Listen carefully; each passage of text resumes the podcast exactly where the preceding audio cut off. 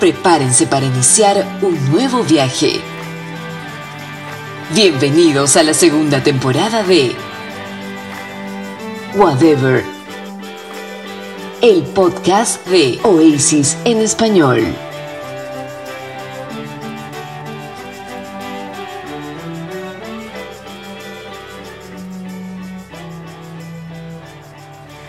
Ok, buenos días, ¿cómo están? Buenas tardes, buenas noches amigos, ¿qué tal? Bienvenidos a una nueva edición de Whatever, el podcast de Oasis en español. Como siempre les doy la bienvenida, soy Arturo Puescas. ¿Qué tal? Estamos acá transmitiendo desde Lima para todo el mundo, conversando una vez más sobre la banda que tanto nos apasiona, Oasis, la banda de los hermanos Liam y Noel Gallagher. ¿Cómo va todo? Espero que estén bien.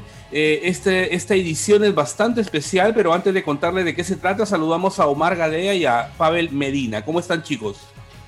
Hola Arturo, hola Pavel, ¿qué tal? ¿Todo muy bien? Feliz de empezar un nuevo episodio y ya con muchas ganas para, para poder mostrarle estas entrevistas, estas dos entrevistas a dos personajes muy, muy carismáticos y muy importantes para, para la banda de Noel Gallagher. ¿Qué tal, Pavel? ¿Cómo, ¿Cómo estás? Hola, Omar, ¿cómo estás? ¿Qué tal? ¿Qué tal, Arturo? ¿Qué tal todos allá detrás del internet, en toda Latinoamérica y demás? Bien, todo bien, chévere. Este, felices de mostrarles a, la audiencia estas dos entrevistas que, habíamos hecho con las invitadas de honor de, de este programa. Y también feliz porque tenemos un nuevo auspiciador, ¿no, Arturo? Claro que sí, y justamente en esta parte del episodio le damos eh, la bienvenida a los amigos de Brickbeak. Brickbeak eh, es una agua tónica, bueno, tiene una línea de bebidas eh, muy muy deliciosas para compartir tus mejores tragos y justamente Brickbeak, el agua tónica es para compartirse un buen gin and tonic, ¿no Omar? Así, que nada, estamos felices de contar con ellos. Así es, así es, pueden prepararse un gin and tonic, un vodka tonic o un pisco tonic, Exacto. ¿no? O un pisco Así es, vayan a, a, su, supermercado, a su supermercado favorito y, ahí van a encontrar las, las Brit personales, la medida justa del sabor. Exacto, exacto, muy bien. Y Pavel, hemos preparado un spot, precisamente vamos a presentarlo en este momento para que ustedes lo puedan escuchar y nos van a acompañar los amigos de Brickwick en, esta, en este cierre de temporada ya hacia el final de este 2020. Así que vamos a escuchar.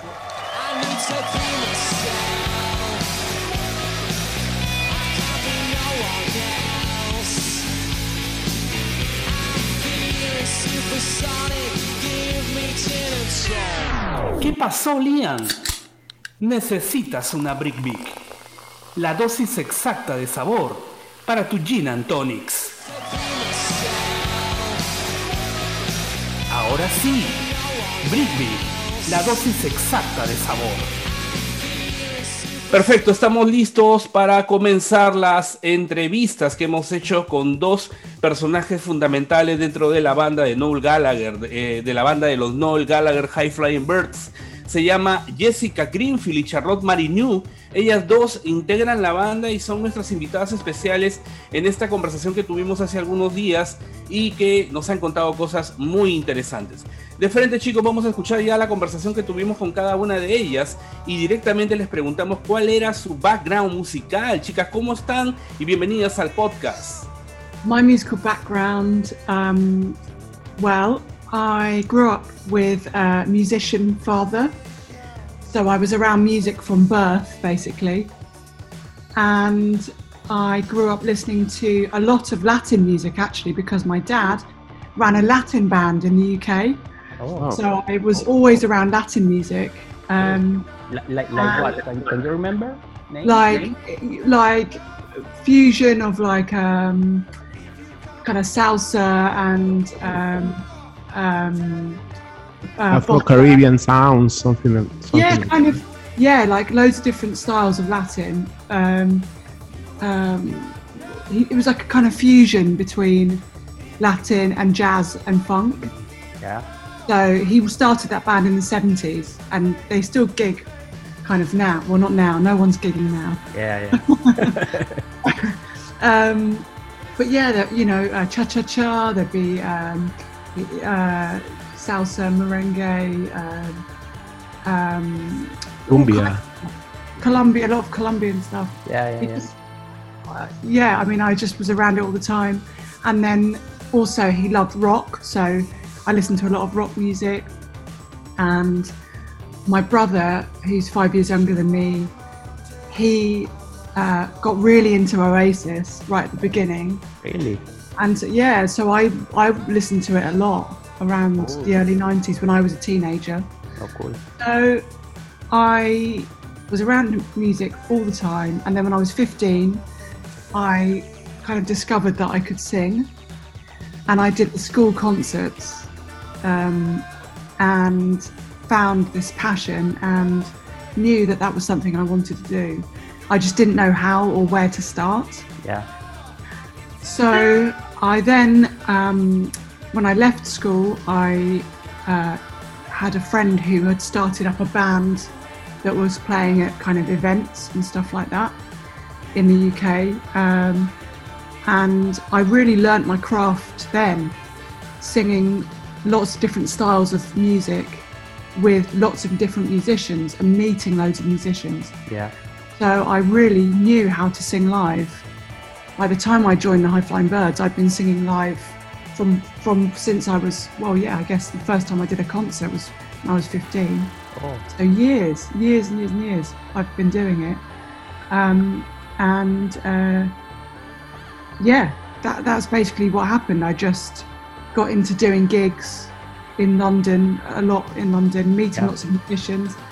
And then, um, yeah, I, I, I was fortunate enough to meet um, a guy who worked with Oasis and with Noel very closely, who recommended me to Noel, and that's what happened. Bien, en esta primera pregunta que le hemos hecho a Jessica Greenfield sobre su background musical, lo que nos dice básicamente que ella creció, ¿no? Rodeada de música gracias a su papá, ¿no? Desde que ella nació eh, estuvo escuchando música, sobre todo latina, porque su papá tocaba música latina, ¿no? Música como salsa, como merengue, ¿no? Cumbias y cosas así, lo cual es, es bien sorprendente, ¿no? O sea, Cha, cha, cha. cha, cha, cha, también dice, ¿no? Ajá, exacto. Entonces, este, Fusión siempre la también, música, ¿no? Bastante Ajá. fusión es lo que dice. sí, siempre la música estuvo presente en su vida, pues, ¿no? Desde que era una bebita. Entonces, este, y luego, bueno, como que alrededor de los 15 años es que ella, pues, este, descubre, ¿no? Que puede cantar, ¿no? Que tiene voz para el canto, ¿no? Y es en esa época también que empieza a escuchar Oasis. Es lo que nos cuenta, porque este, su hermano era muy fan del- de la banda y él es el, el que la, la introduce, digamos, en el universo de los Gallagher, ¿no? Y bueno, ella empieza a cantar en conciertos del colegio, ¿no? Este, claro, o sea, en ese momento no sabía mucho sobre técnicas vocales y ese tipo de cosas, ¿no? Pero se dio cuenta de que eso, e- eso era lo que quería hacer, ¿no, Pavel? Eh, A partir de ese entonces. Así es. Y bueno, después nos dice que tuvo la suerte de conocer a una persona que luego la presentaría ¿no? a, Noel Gallagher para las audiciones para su banda. Y es así pues como, como entra a la banda, ¿no? Y, y obviamente luego en la entrevista más adelante nos va a con- contar quién es este personaje, ¿no? Que la ayuda y que la mete en los High Flying Birds. Así es. Muy bien, perfecto. Y la misma pregunta sobre el background musical se le hicimos a Charlotte. Así que ella muy, cari- muy carismática nos contó lo siguiente. uh, I I got signed by Alan McGee in 2000, really? and I uh, yeah 2000. Oh, Uh, oh. After creation, the label, he started another label called Pop Tone, Yeah. and yeah. uh, Yeah. he, he signed uh, my first uh, single to that uh, label. Yeah. um, and uh, I only played like two songs to him, and he said, "Do you want a record deal?" So I was like, "Okay," um, but I wasn't quite ready. So um, then it took, uh, I think, another five years actually uh, before my record came out. But then it came out on another label, Ernest Oh, Jones. Um, and then I made another album, uh, and uh, yeah, so yeah, so I made two albums before I joined Noel's band. Always, uh, as Le Volume Curve or maybe your your name in the first album? No. Uh, no, it was always Le Volume Cool. Okay. Okay. And, Yeah. and- and- why uh, Alan didn't uh, pop out your your your first Yeah. record? What what happened there? Well, basically, what happened is that Alan had, um, I think his label was on the stock market, Yeah. something like that. Uh, oh, uh, actually, what happened is that uh, he, uh, when when he said, "Do you want a record deal?" I was uh, I wasn't quite ready. I was like, I think I only had about. I played him two songs. I must have had about three songs, and um, he said, "Do you want ten thousand pounds?" I said, "Okay, that's great." and then and then I was like, "Oh, I actually don't really have an album." Um, so uh, then it took a few years before um, actually uh, finishing the album, and then um, yeah. So then I think Poptone, the label, ended. He, he basically sold the label to this uh, uh, other company called Telstar at the time, and when he wanted to sell my contract to this company, he realized I had never signed the contract. Oh. Okay. So he couldn't, Nice. couldn't- you you were free. Yeah. yeah, I was free and I got the money. Yeah. cool. That's cool. That's cool. So, uh, so then I got signed again for the same record.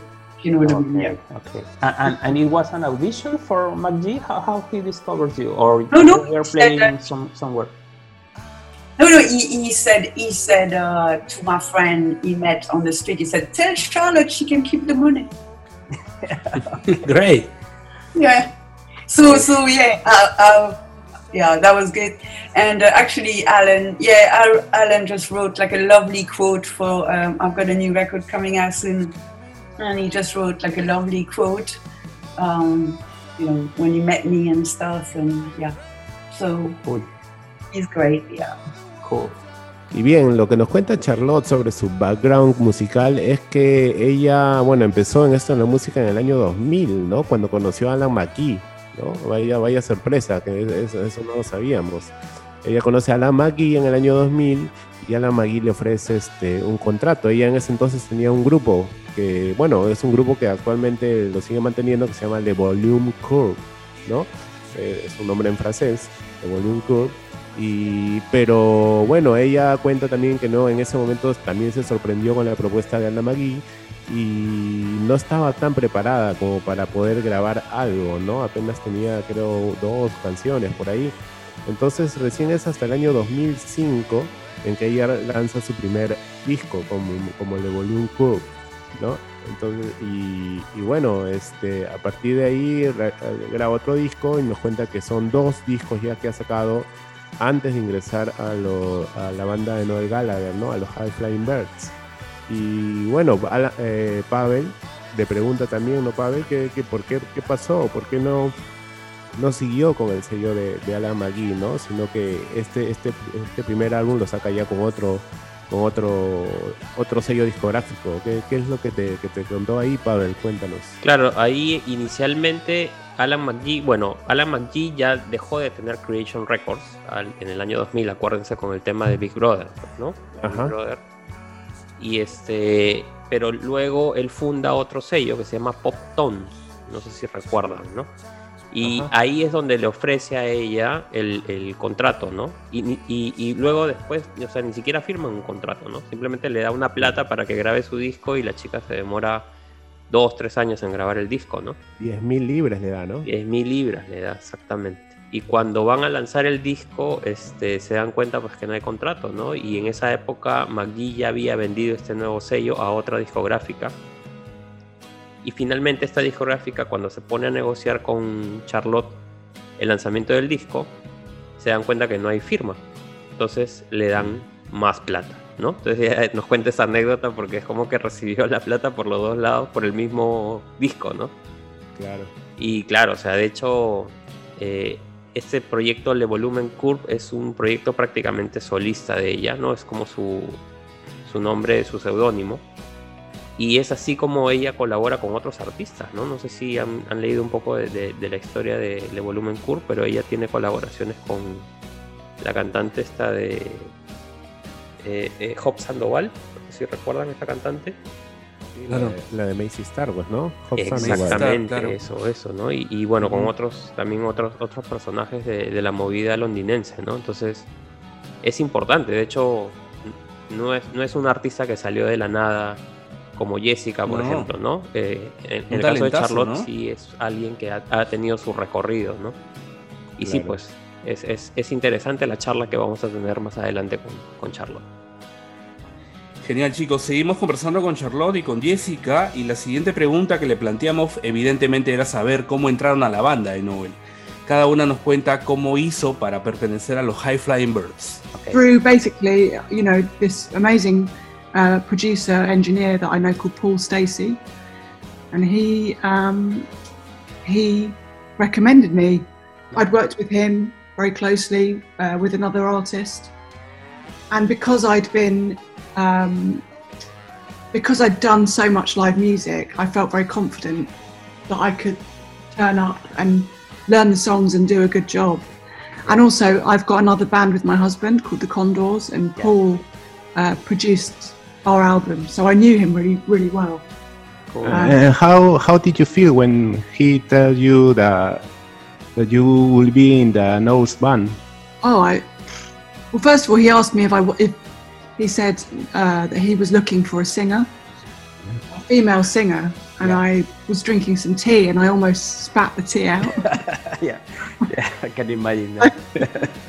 I couldn't believe it. Um, and then the first date when I met Noel, uh, I was nervous because you know he's an icon and I'd grown up listening to his music and you know and he you know he's got a bit of a reputation in the press yeah. particularly in the in the back in the day of being kind of a bit grumpy and stuff and, and he was just so lovely. Made me feel really very welcome. And so when I turned up the first day of rehearsals I um I was nervous but I felt confident because I knew that I knew the songs. I'd met Noel. Everyone was very nice and welcoming. So it was scary but it was exciting Bueno, aquí Jessica nos dice que ella entró a la banda a raíz de la amistad que tenía con Paul Stacy, ¿no? No sé si recuerdan Paul Strange Boy Stacy. Es un personaje que está detrás de los discos de Oasis desde el Standing on the Shoulder of Giants y también detrás de los discos solistas de Noel Gallagher, ¿no? Los dos primeros al menos, ¿no? Incluso su hermano ha sido baterista, ¿no? De, de, de la primera formación de los High Flying Birds. Entonces, claro. este esta persona, Paul Stacy, ya había, ah, los había conocido en la movida londinense, de hecho les había producido el primer disco de la banda de ella con su esposo que se llama The Condors, ¿no? Y este, cuando Noel solicita, bueno, le pide ayuda a Paul Stacy para el tema del disco, más que todo para las presentaciones en vivo, ¿no? Eh, él la recomienda, ¿no? Entonces ella va a la audición un poco temerosa, nos, nos cuenta, ¿no? Porque Obviamente ella había crecido escuchando la música de Noel Gallagher, sabía pues de la relevancia de, él y también sabía de que era un poco, le dice grumpy, ¿no? Es como un poco malhumorado, ¿no? Una cosa así, ¿no? Eh, o sea, podría ser como no podría ser, entonces, pero a la vez estaba muy emocionada porque obviamente va a conocer a uno de sus ídolos, ¿no? Y a integrar su banda felizmente lo hizo bien y a raíz de eso pues este ya está en la banda, ¿no? Y, y creo que va, va, a seguir continuando por lo que nos contó más adelante. Así es, así es. Y bueno, obviamente cuando le pregunto cómo se sintió, dice que, bueno, obviamente está nerviosa, que incluso no, justo estaba tomando una taza de té y, y por sí. eso le dice que, que que no él necesitaba una cantante, ¿no? Y ella como que botó la, ¿no? Escupió la, la, la, el té de la sorpresa que sintió, ¿no? Por lo que, por lo que iba a hacer, ¿no? En la banda de Noel, ¿no? O sea, no, no, no es poca cosa, que, que Noel Gallagher necesita una cantante y que justo ella sea la elegida, ¿no? O sea, cuántas personas o cuántas chicas querrán ser haber sido, ¿no? Una claro. banda tan, tan importante, ¿no? Exacto. Y bueno, ahora vamos a escuchar, pues, qué nos dijo este Charlotte sobre, sobre la misma pregunta. Okay, so so so I made those two albums, um, and David Holmes uh, uh, always liked my music, and he. Um, and so when he was producing Noel's album, he just texted me and he said, you know, um, uh, yeah, he just said, uh, oh, we need like a French part for uh, this song. Would you be up for, you know, doing something for this album? So I was like, oh yeah, great, you know. And then, uh, so that was April, kind of uh, 2017, and then I just wrote something. I sent it to them. I recorded it in my house, and. Um, I sent it to them because uh, I don't really like going to studios, so I kind of did it in my room and I emailed it to them, and then they said they really liked it. Uh, and then I forgot about it because a lot of time I've done stuff for people, you know, they'll use it for the album, but then it's like, you know, the album comes out and that's it kind of thing. So when I send them the little French part, I never thought after that that there would be anything happening kind of after that you know what i mean so i just um, i just sent it forgot about it and then noel texted me in july saying you know um, uh, i'm doing a gig on uh, in october um, like a promotional gig for apple and you know would you like to come and do um, your part uh, just for these gigs? So I, I was like okay you know. And then you know and then i was supposed to do one gig and then uh, i ended up doing like two years Bueno, acá Charlotte nos cuenta que ella entró a la banda de Noel a raíz de David Holmes. ¿no? David Holmes le gustaba la música que hacía ella. De hecho, más adelante nos cuenta que va a participar en, eh, o participa en algunos soundtracks producidos por David Holmes. Pero eh, particularmente nos cuenta que David estaba produciendo un disco eso es lo que él le dijo, y que necesitaban una parte en francés, una parte hablada, ¿no? Y este, ella compuso la parte hablada, eh, las, palabras son de ella, ¿no? Y las grabó en su casa, porque a ella como que no le gusta ir a, los estudios de grabación por, por tan poco tiempo, ¿no? Entonces lo, grabó en su casa, le mandó por correo electrónico la parte, eh, David le dijo que estaba chévere y se olvidó del tema, ¿no? Porque ella nos cuenta que colabora mucho con muchos artistas de esta manera y bueno, los álbumes demoran en salir, entonces como que ella les pierde el rastro, ¿no? Pero particularmente nos dice que esto fue en abril del 2017 y más o menos como en octubre eh, ella recibe un, un, mensaje de Noel Gallagher diciendo que le había gustado mucho la parte esta que había grabado y que si le interesaba hacerlo, hacerlo en vivo en un concierto que él tenía que dar para la gente de Apple, ¿no?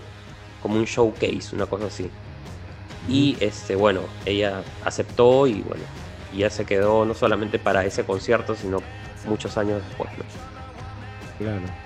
Interesante, ¿no? Porque Noel le, le manda un mensaje de texto, ¿no? Imagínate. Eh, pidiéndole para que ella participe en esa presentación que obviamente recordamos, ¿no? Que fue la, primera, digamos, promoción de del Jubil Moon. Exactamente. Exacto, sí. Para fotos ahí. Sí, claro, claro. Y, y bacán, pues, ¿no? O sea, aquí vemos que, bueno, hay dos personas fundamentales para tanto para Jessica como para Charlotte, ¿no? Para Jessica fue Paul Stacy y para Charlotte David Holmes, ¿no? Ambos fueron, digamos, quienes ayudaron a ellas dos a, a entrar a la banda de Noel Gallagher.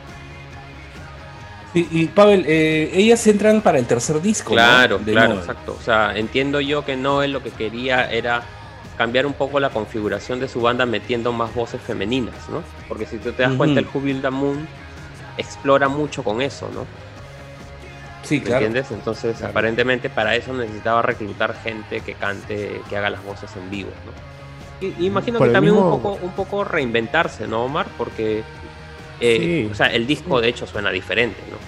Sí, y además para el tipo de música que está haciendo ahora Noel Gallagher, las voces femeninas, o sea, siempre encajan a la perfección, ¿no? Eso, si se dan cuenta, en esta onda media cósmica, psicodélica, ¿no? viene desde, desde fines de los 80 en Manchester y donde también ha habido, ¿no? Grandes voces femeninas, ¿no? Eh, eh, en bandas como Primal Scream, ¿no? En bandas como... Claro. Los Happy Mondays. O sea, entonces, ¿no? Él también quería tener, pues, ¿no? A, sus cantantes, ¿no? De, voz femenina para, para poder este, darle más matices, ¿no? A su música y, vayan acorde con, el estilo que está haciendo ahora, ¿no? Muy bien, eh, seguimos con la conversación con Jessica Greenfield y con Charlotte. La siguiente pregunta era relacionada a la banda, Oasis. Queríamos saber si sabían algo de Oasis si les gustaba su música, ¿no? E, e, era muy interesante eh, para nosotros saber eso. Así que preguntamos a Jessica y esto nos contó. Oh, definitely. My whole family were, and my dad, being a musician, he also does a lot of te- guitar teaching. He's a guitarist. Yeah. He would teach a lot of their songs to his pupils. I felt like it was, I felt like it was kind of a part of our family almost, listening to that music, and my brother being such a huge fan in particular. I felt like it was, uh, it was just around all the time. So.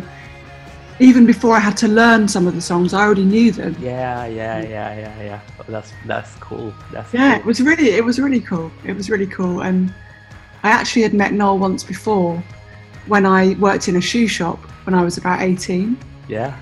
and he came in and want, and bought a pair of shoes from me. Really? yeah, In, in- in London. in London, in Camden, where I grew up. Yeah, yeah, yeah. Amazing. Bien, aquí Jessica nos cuenta que sí, pues, ¿no? Que, conocía a Oasis y que le encantaba, ¿no? Que gracias a, que su papá era melómano, ¿no?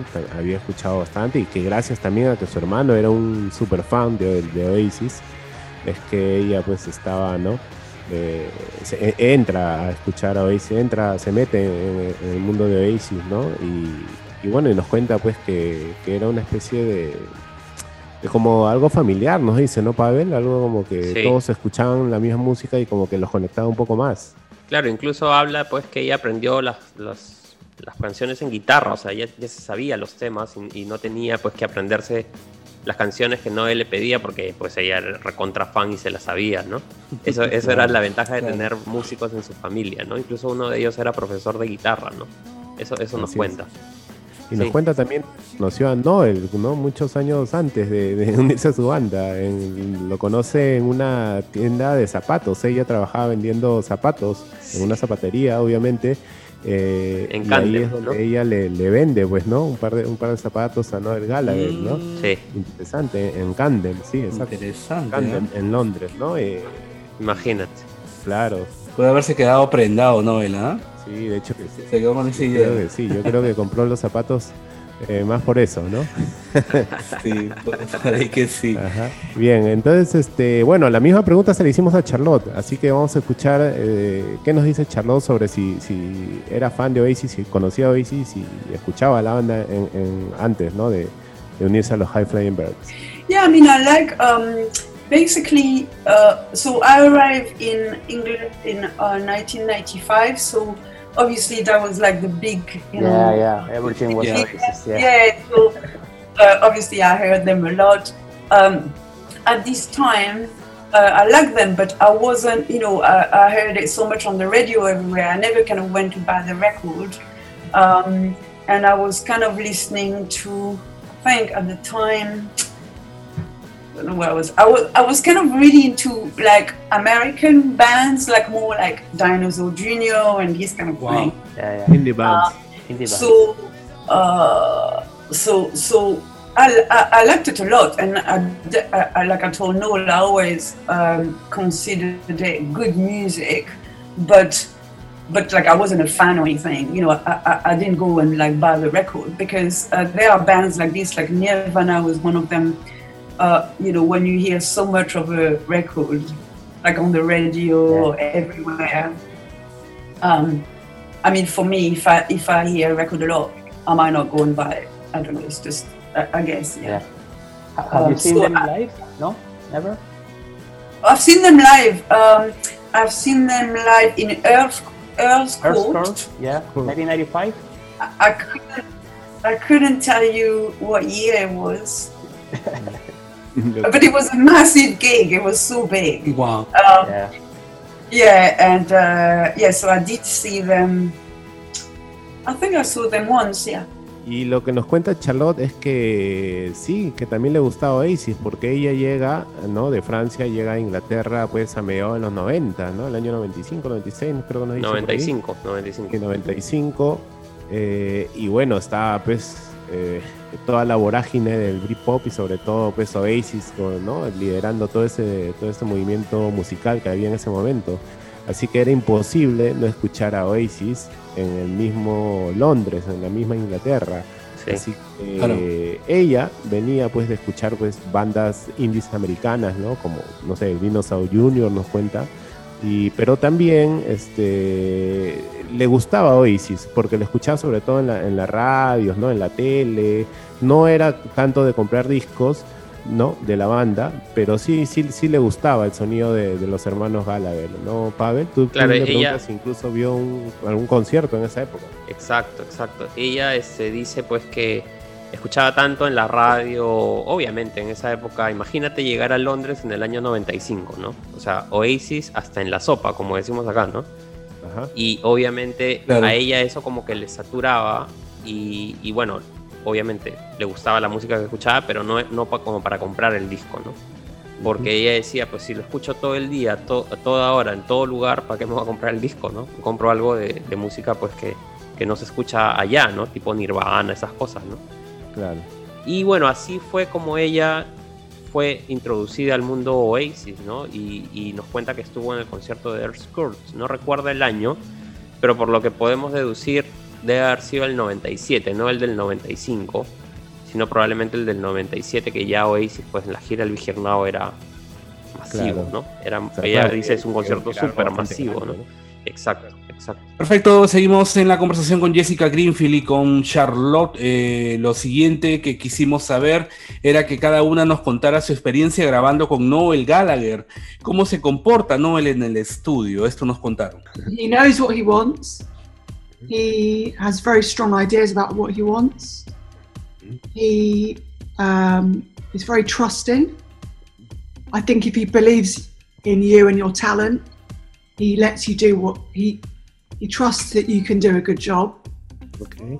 and uh, but obviously he wants what he wants. So, um, but he's a creative, and he um, he just he he feels things, and he's so passionate about it. I would say that he he loves gigging. I would say, but I think he's even more passionate about recording and the whole creative process from writing a song in its basic form to building the track and getting musicians in and and playing with sounds is particularly with the, with the last with the most recent stuff that he's done. Yeah, yeah. Okay. I think he's found that incredibly uh, rewarding and exciting. I mean, I can't speak for him, but I would say that he has. Yeah, Bueno, acá Jessica nos cuenta que Noel es bastante creativo ¿no? en el estudio, a ella le gusta es- ese tema.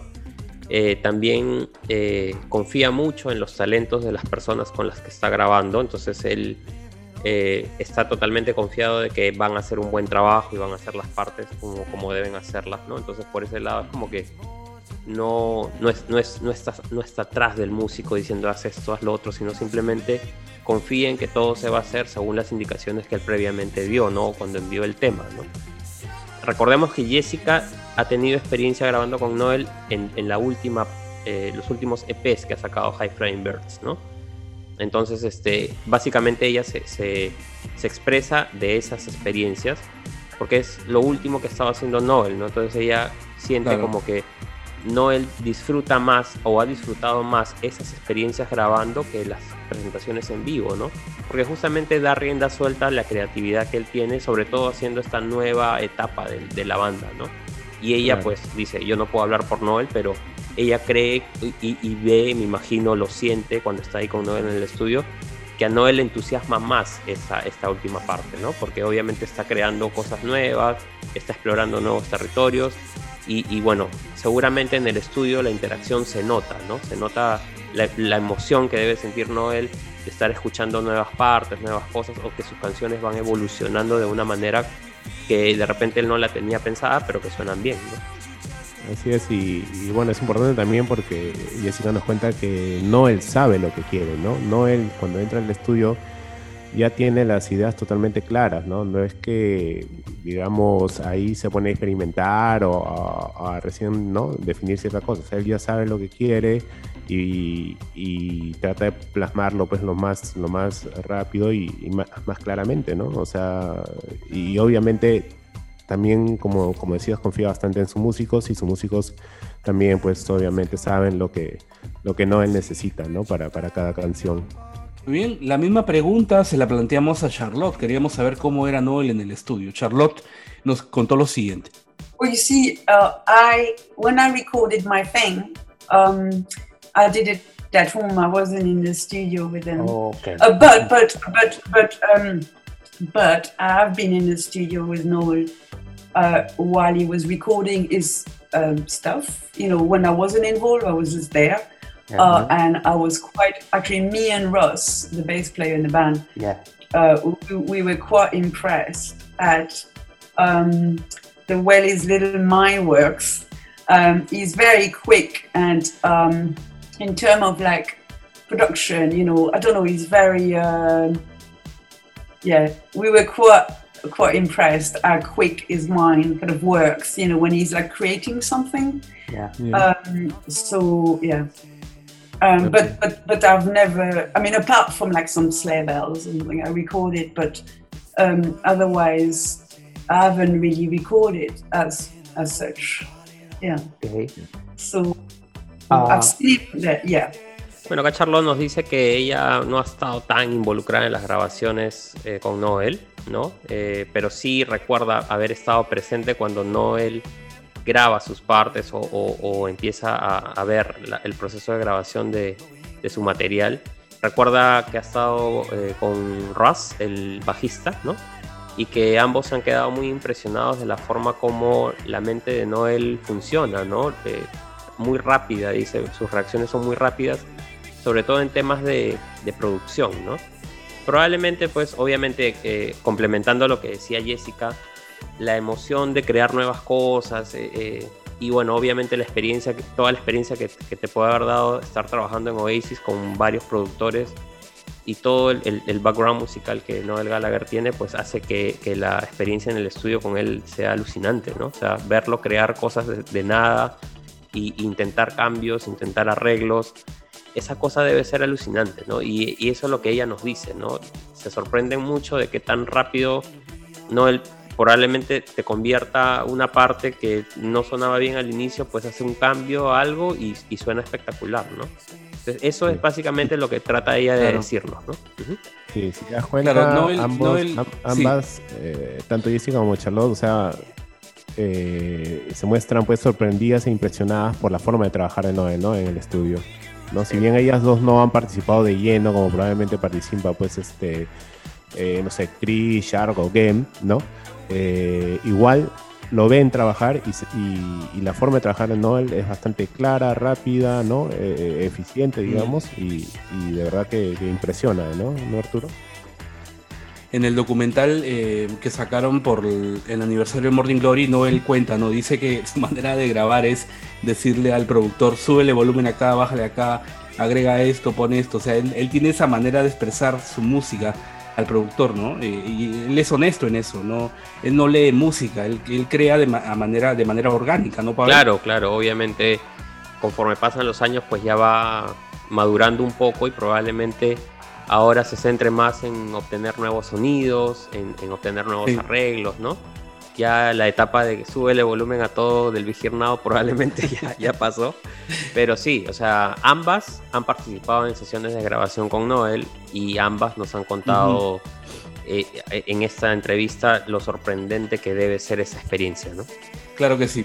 Bueno, y seguimos eh, investigando un poco sobre cómo se maneja Noel con ellas a- en, en la manera de eh, mostrarles sus canciones, porque les preguntamos si él les enviaba demos eh, para que ellas toquen sus partes o que ellas aporten creativamente en las grabaciones. Uh, normally, he sends me parts. So, or sometimes he doesn't know what he wants until I get there, and he'll say, "Try this." Okay. Um, but no, I personally haven't haven't contributed creatively, Okay.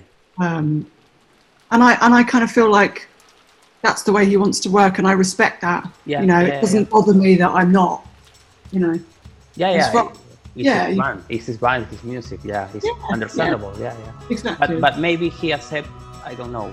If, if you have an idea or or I don't know, mic or game or Yeah, whatever is in the studio. Maybe. I suppose I've never tr- I've never tried, but at the same time, I think if he knows what he wants, he just says it, and if he doesn't, then he would he wouldn't.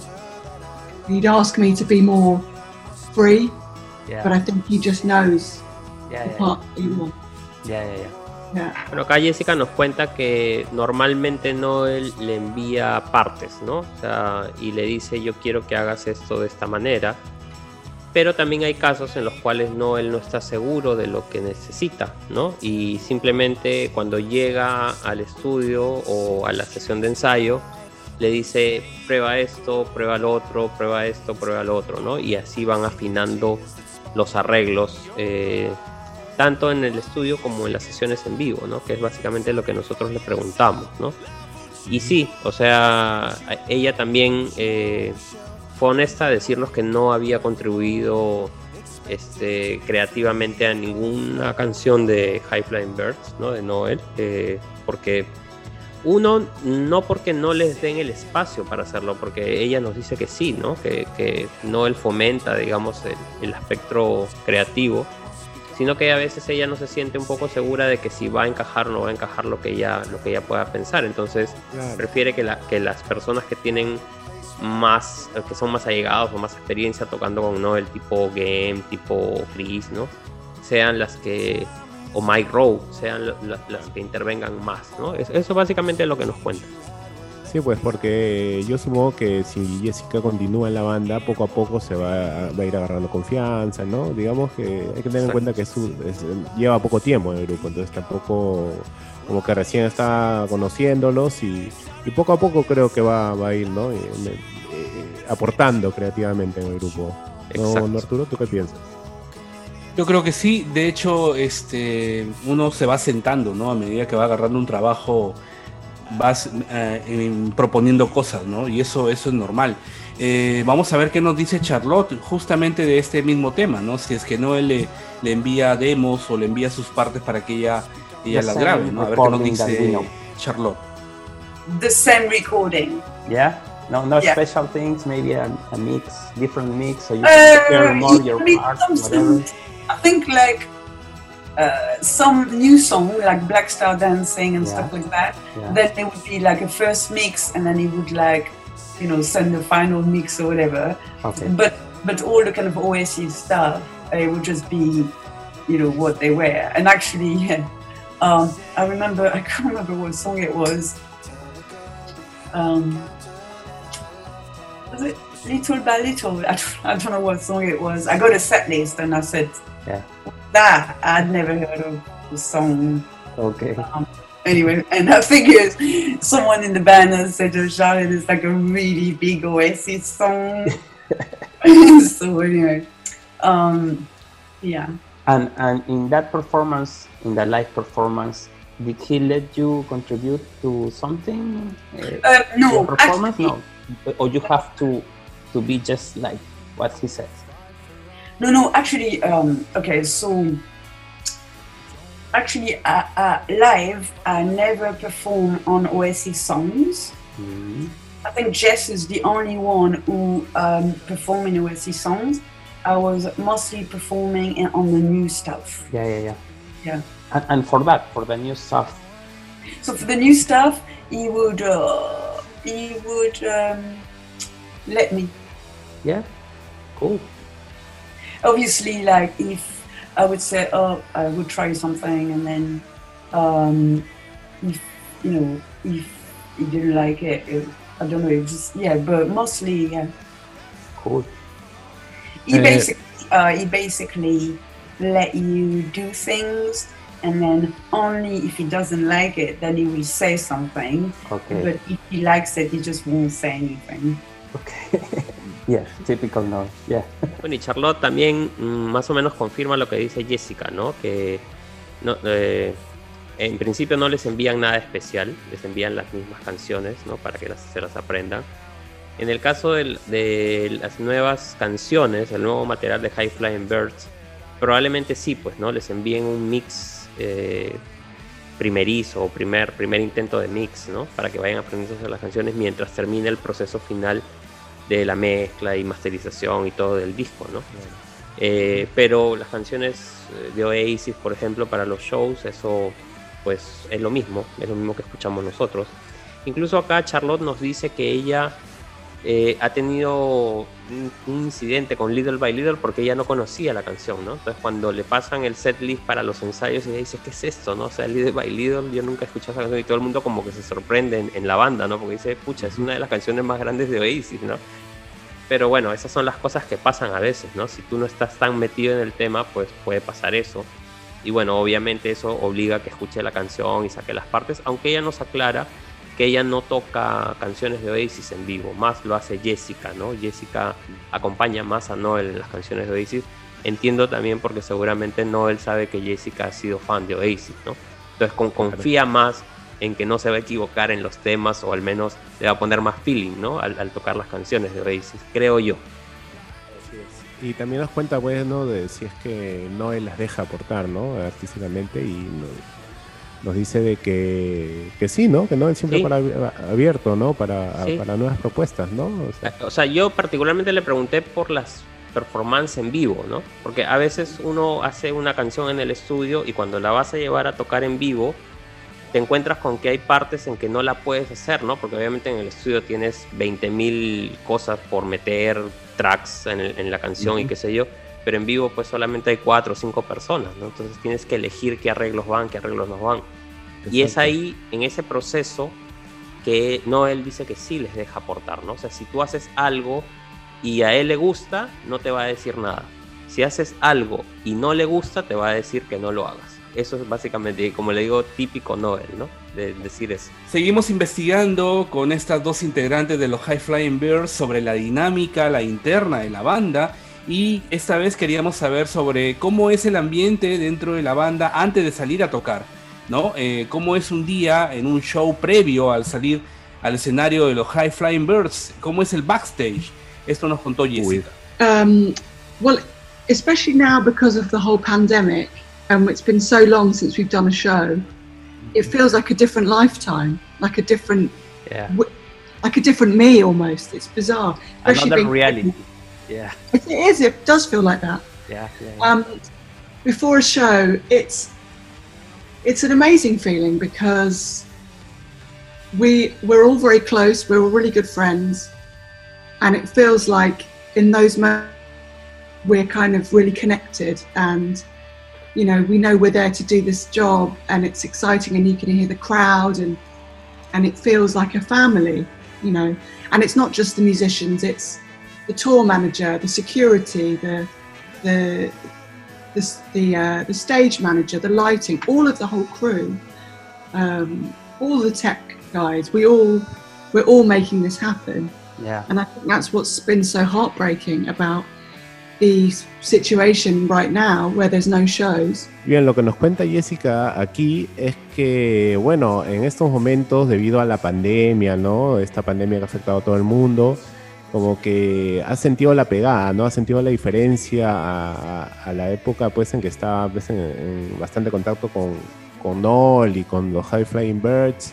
Entonces eh, ahora como que nota más, eh, eh, como que aprecia más esos momentos donde, ¿no? donde paraba con la banda y nos cuenta que antes de cada show era, había bastante conexión entre ellos, ¿no?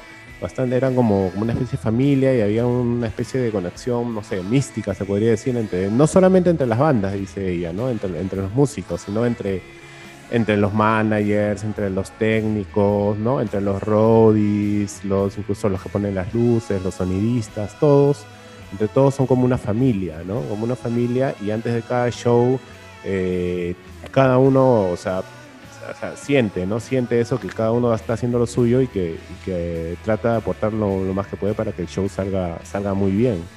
¿No es así, ver Exactamente, como una gran familia y bueno, esa conexión también se traslada hacia el show, ¿no? O sea, uno, uno nota en el show la, la compenetración que tienen no solamente los músicos, sino también el sonidista, los de luz, ¿no? Que, que hacen que el show salga a la luz y, sea bueno. Pues, Lo ves en el ánimo de Noel también cuando también, sale. claro, exacto. Se, totalmente diferente. Muy... animado, ¿no? Muy animado. Así es, a diferencia de los últimos shows con Oasis, digamos. Exacto, que prácticamente enterraba la cabeza en el piso y no veía a nadie, ¿no?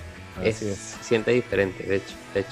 Y bueno, y, Charlotte también no, no, le hicimos la misma pregunta y vamos a ver qué nos pasa. Um, ok, so, like, um, just before the gig or like the afternoon? Yeah, b- before the gig. Uh, before the gig, I mean, usually before the gig, uh, we so we get to the venue. Uh, we we have to get ready, like an hour before. We kind of Okay. start getting ready, um, and then uh, we listen to music. Okay. Um, Noel always plays like his little iPad. Do you have any ritual thing or something? Nothing. No. Uh, well, I mean, Noel does his kind of, he goes to his room, he plays a little, um, you know, a bit of a vocal uh, practice. I mean, the girls, the two girls, they'll do their vocal um, uh, gymnastic. Okay. Uh, me, uh, I, I didn't do that. ok. Yeah. Bien, lo que nos cuenta aquí Charlotte era que este, básicamente lo que hacen es antes del concierto, ¿no? Eh, es estar, bueno, escuchar música, es estar entre ellos, ¿no? No hacen nada especial, digamos, salvo, este, salvo las otras dos chicas del grupo, Jessica, ¿no? Y la, y la otra corista. Y, y ellos hacen como que un calentamiento vocal, ¿no? Hacen- mientras que Noel, bueno, chequea su iPad, ¿no? Relajándose antes del show, ¿no, no Pavel? Sí, básicamente lo que dice es que no él pone algo de música, ¿no? Ellos como que están una hora antes del show, se empiezan ya a listar, a reunirse. No él pone un poco de música en el iPad, las chicas empiezan a hacer su, su gimnasia vocal, como le dice Charlotte, que ella obviamente no lo hace, las otras sí. Y eh, Noel sí es interesante porque se mete a su cuarto, a su camerino, a tocar un poco de guitarra y, y- y cantar, ¿no? Como para soltar un poco la voz justo antes del show. Ujú. Ujú. Bacán, qué bacán. O sea, comparte de todas maneras con ellos, ¿no? Claro. Porque no sabíamos de que, y volvemos a las épocas de Oasis, ¿no? Él se encerraba en lo suyo, o a veces aparecía solamente para tocar, ¿no? O para lanzar pues. ciruelazos, ¿no? Claro. Sí, sí, sí. Bueno, hay, hay otro ambiente, evidentemente, los High Flying Birds. Ok, eh, seguimos conversando con eh, Jessica Greenfield y con Charlotte. Eh, la siguiente pregunta que le hicimos era, ¿qué opinaban eh, sobre la evolución musical de Noel desde que salió de la banda, desde que salió de Oasis? Eh, si les acomodaba eh, lo que estaba haciendo actualmente. Vamos a ver qué nos I dice think- Jessica. Psychedelic thing, maybe? I think that um, I think if he if he hadn't of of you know gone down a slightly different route to explore his creativity, that would be weird. And I think I think that any artist should be able to explore that sort of thing. And of course, there'll be people that don't like it, but you know that's sorry, my, oh, oh. sorry, one minute Yeah, yeah. Okay, no problem. Um, I think that uh, yeah, I think if it, it, I think it's important for someone to explore all avenues of what's going on in their head. Yeah. And I think if you don't do that, then then you end up maybe getting stuck. But it's hard because obviously people expect a certain sound. Exactly. Yeah. Um, but you know, I think I think um, I think it's important that he did that, and I think he was he's been really happy doing that. Um, you know, as I say, I can't speak for him, but I've seen the way that he is, and I think I think he really loves he's really loved that whole process, and the fact that the whole uh, creative process behind the um, uh, the most recent album, uh, I think he loved that it was just like just do what you want and and here's play around with some sounds and it was a slightly different creative process. Um, but yeah, I don't know. I I think because as well I've been a part of the band and performing it live. It's a, it feels kind of um, personal in a way. Like I, I really love the songs and I and I love the old songs too. So I, I'm just grateful for it all really. Yeah. Yeah. Yeah. Bueno, acá Jessica nos dice pues que evidentemente hay un cambio eh, y una evolución en lo que Noel va haciendo, ¿no?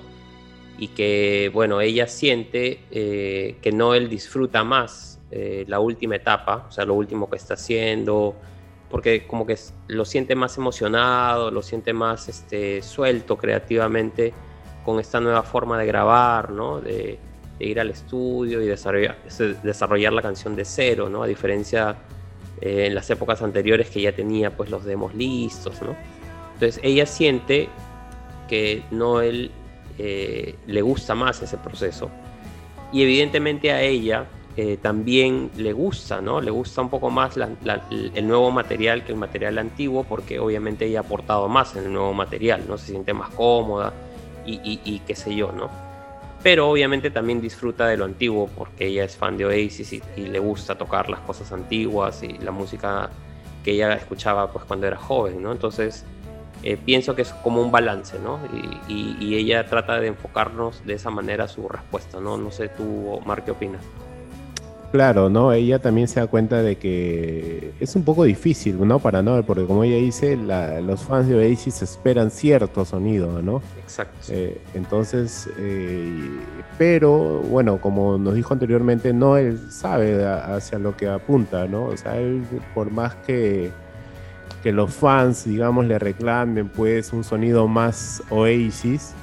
Mm, creo que no él, eh, como ella misma dice, también es feliz, ¿no? Haciendo lo que está haciendo ahora. Creo que como, como músico, ¿no? Como, como compositor, creo que él intenta también evolucionar y si eso lo hace feliz, en buena hora, ¿no? Porque nos puede seguir regalando discos, grandes discos o, grandes canciones también, ¿no, Arturo? Así es, así es, exactamente. Creo que Noel está en una madurez que, bueno, siempre Noel ha sido muy sensato con su música, ¿no? Y, pero esta última etapa definitivamente es más honesta, de alguna manera, ¿no? Es, es más lo que él quiere hacer. Eh, esta misma pregunta sobre la evolución musical de Noel se la hicimos a Charlotte. Um, well, I think, uh, I mean, I don't know the first two solo records so well. I know, um, well, I discovered this song Alone on the Road, which was like one of my favorite songs for me, solo stuff. Yeah. Um, I'm, I'm covering that song on my on the record. Yeah. Wow. Cool. Yeah, I just really like it. But I don't know. I had listened to it. I had it on my iPod, but my, but I don't really know it so well. But I really love that record with David. I thought I thought that was like a nice progression. Um, yeah. Bueno, acá Charlotte nos cuenta eh, que sí, eh, a ella le gusta más las nuevas canciones. De hecho, no conoce mucho los dos primeros discos de, de Noel. Y acá es donde nos, nos, nos, da la exclusiva de que ella está haciendo un cover de Alone on the Rope, ¿no? Ella dice, recientemente descubrí esta canción llamada Alone on the Rope y me pareció genial, ¿no? Eh, bueno, y como, podemos recordar, Along on the Rope pertenece a la camada de canciones, por así decirlo, del primer álbum de Noel Gallagher, High Flying Birds. De hecho, ni siquiera es un lado B, ¿no? Es una canción que se salió eh, de casualidad en una edición de Amazon de algún país, ¿no? Lo pusieron un ratito como un bonus track y de ahí lo quitaron.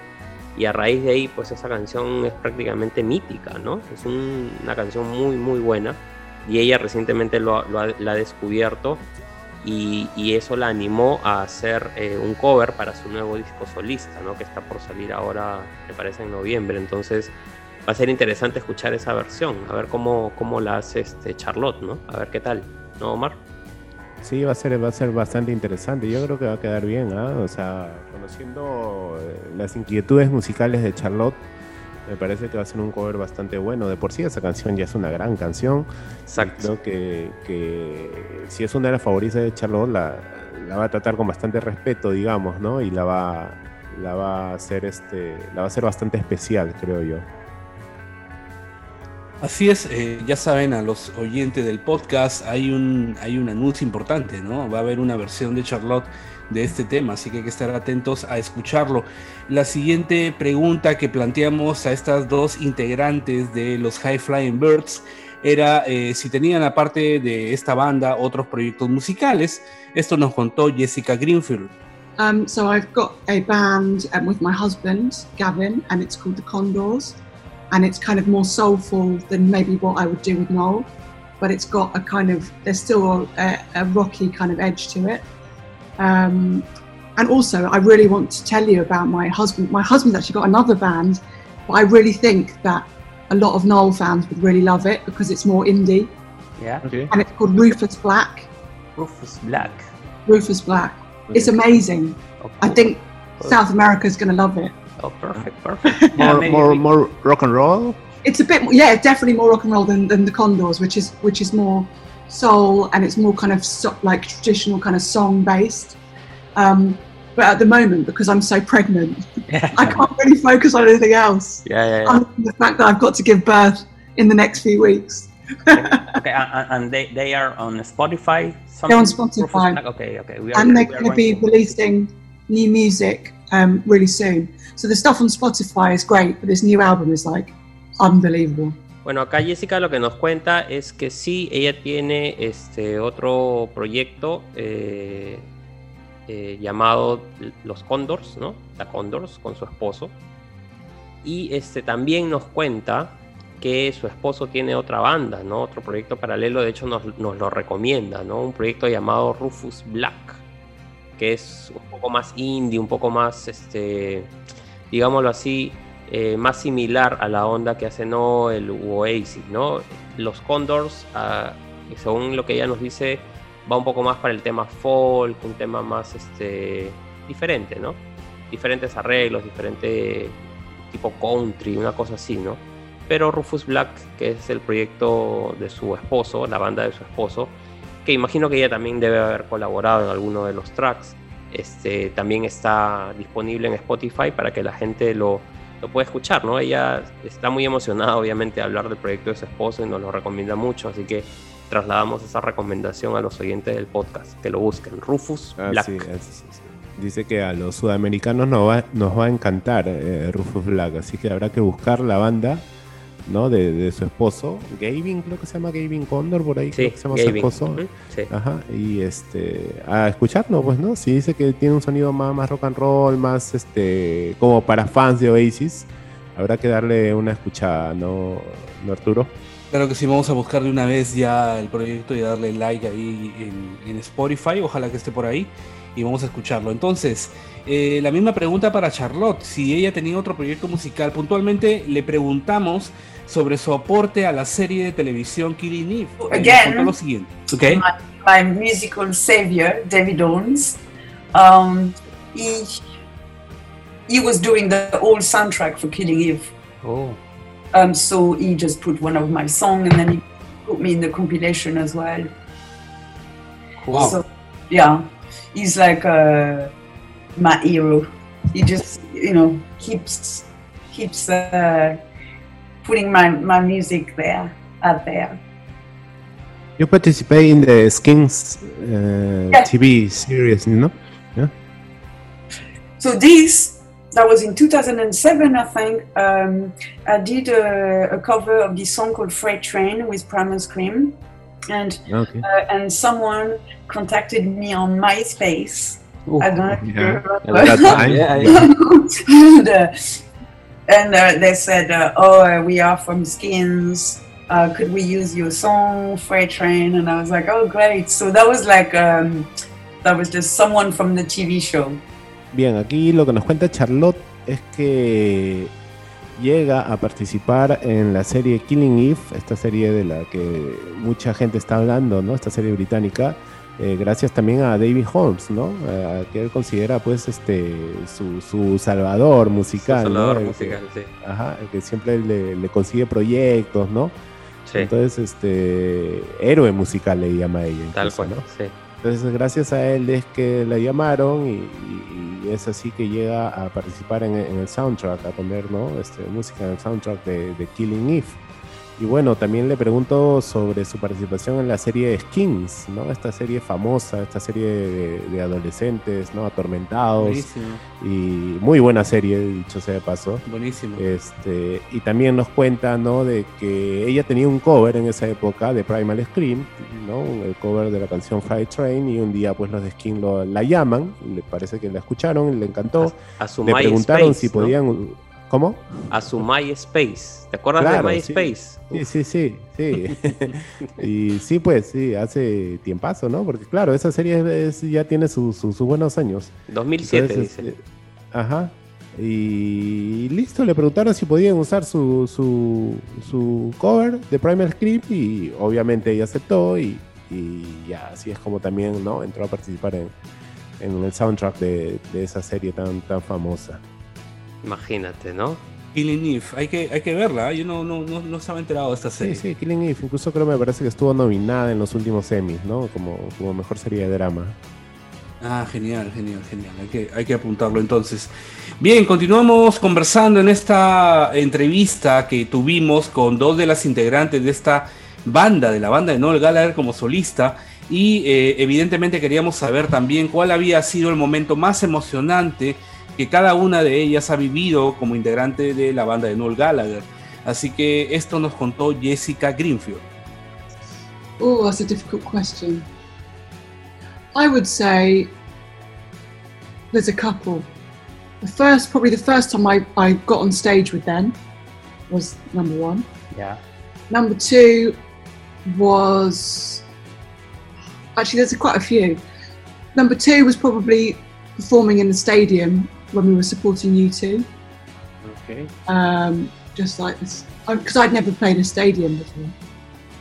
Um, that was pretty amazing, and also, just to be honest, like the fans in South America are just unbelievable and so welcoming, and you know, just yeah, Yeah, yeah. We, we are very passionate here. Yeah. yeah, and Yeah. and so nice, and you know, those things Considering add to it. You know, they add to the whole experience that you don't, you never forget it.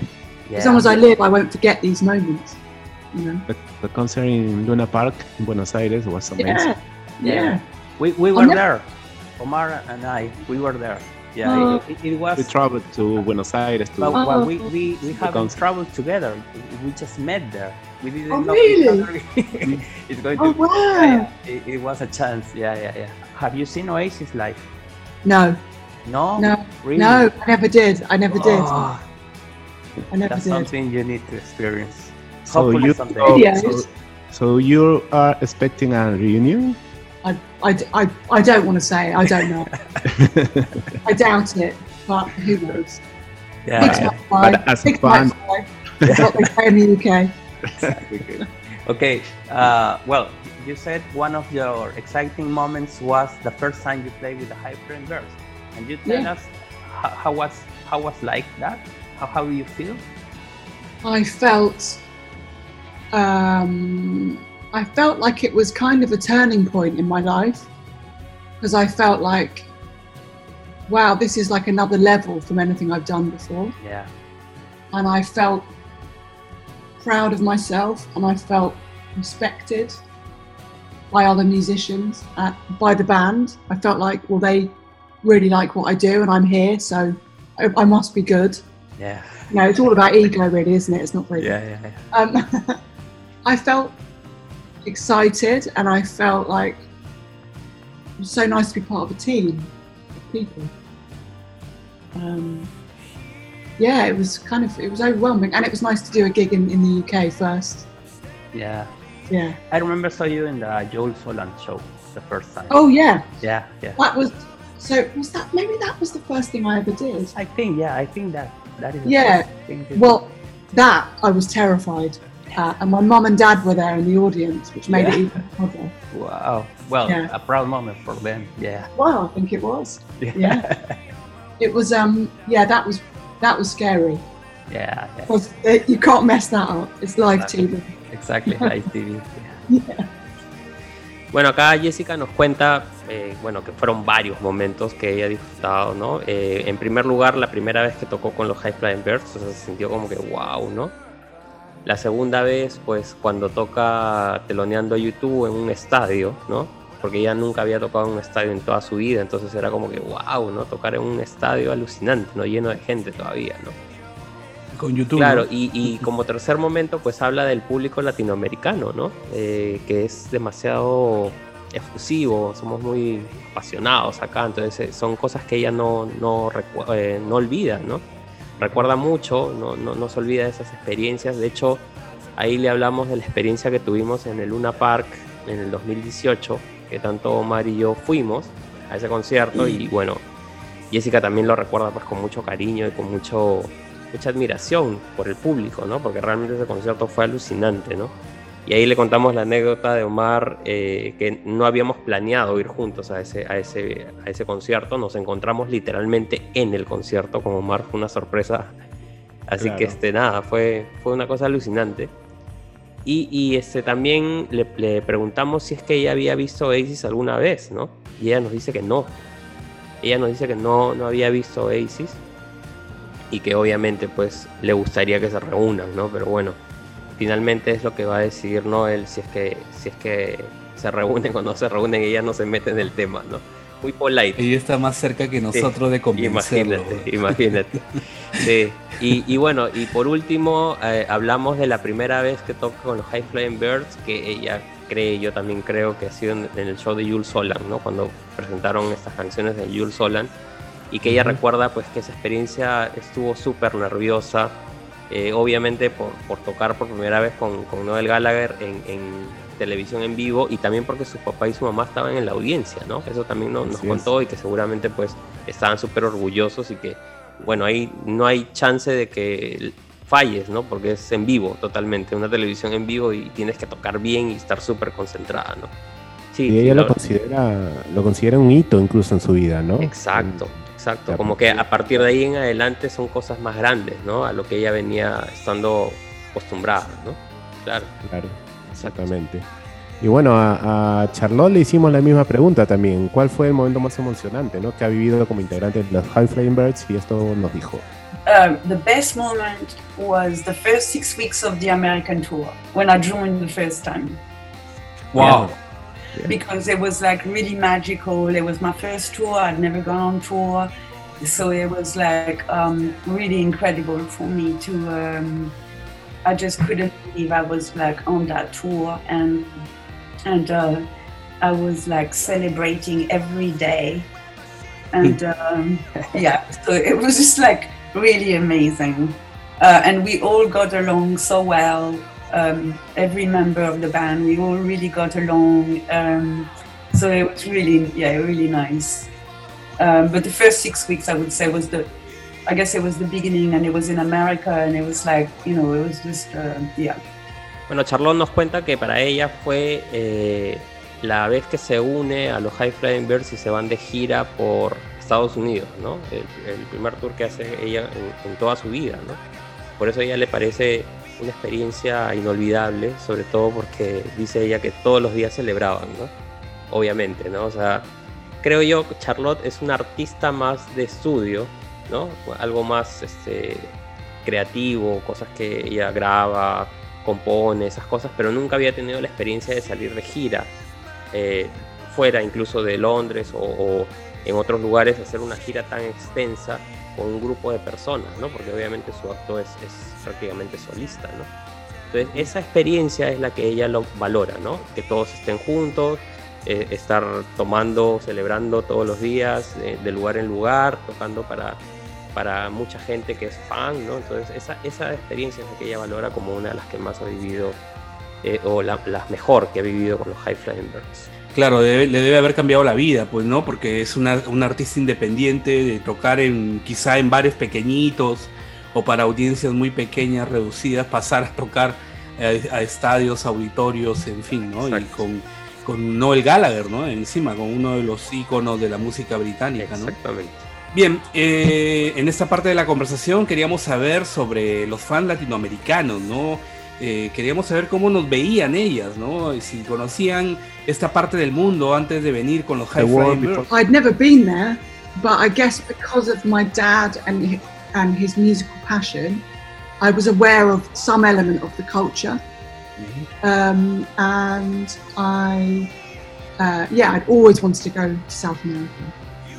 To be able to go there, to play music was like amazing. Yeah, um, yeah and the fans as i said before are just you can't you can't really explain how amazing it feels to be doing a gig in front of these all these incredible passionate fans. You know, I would say the South Americans are like right up there with the Korean fans who are just like mental. Yeah, yeah, um, yeah.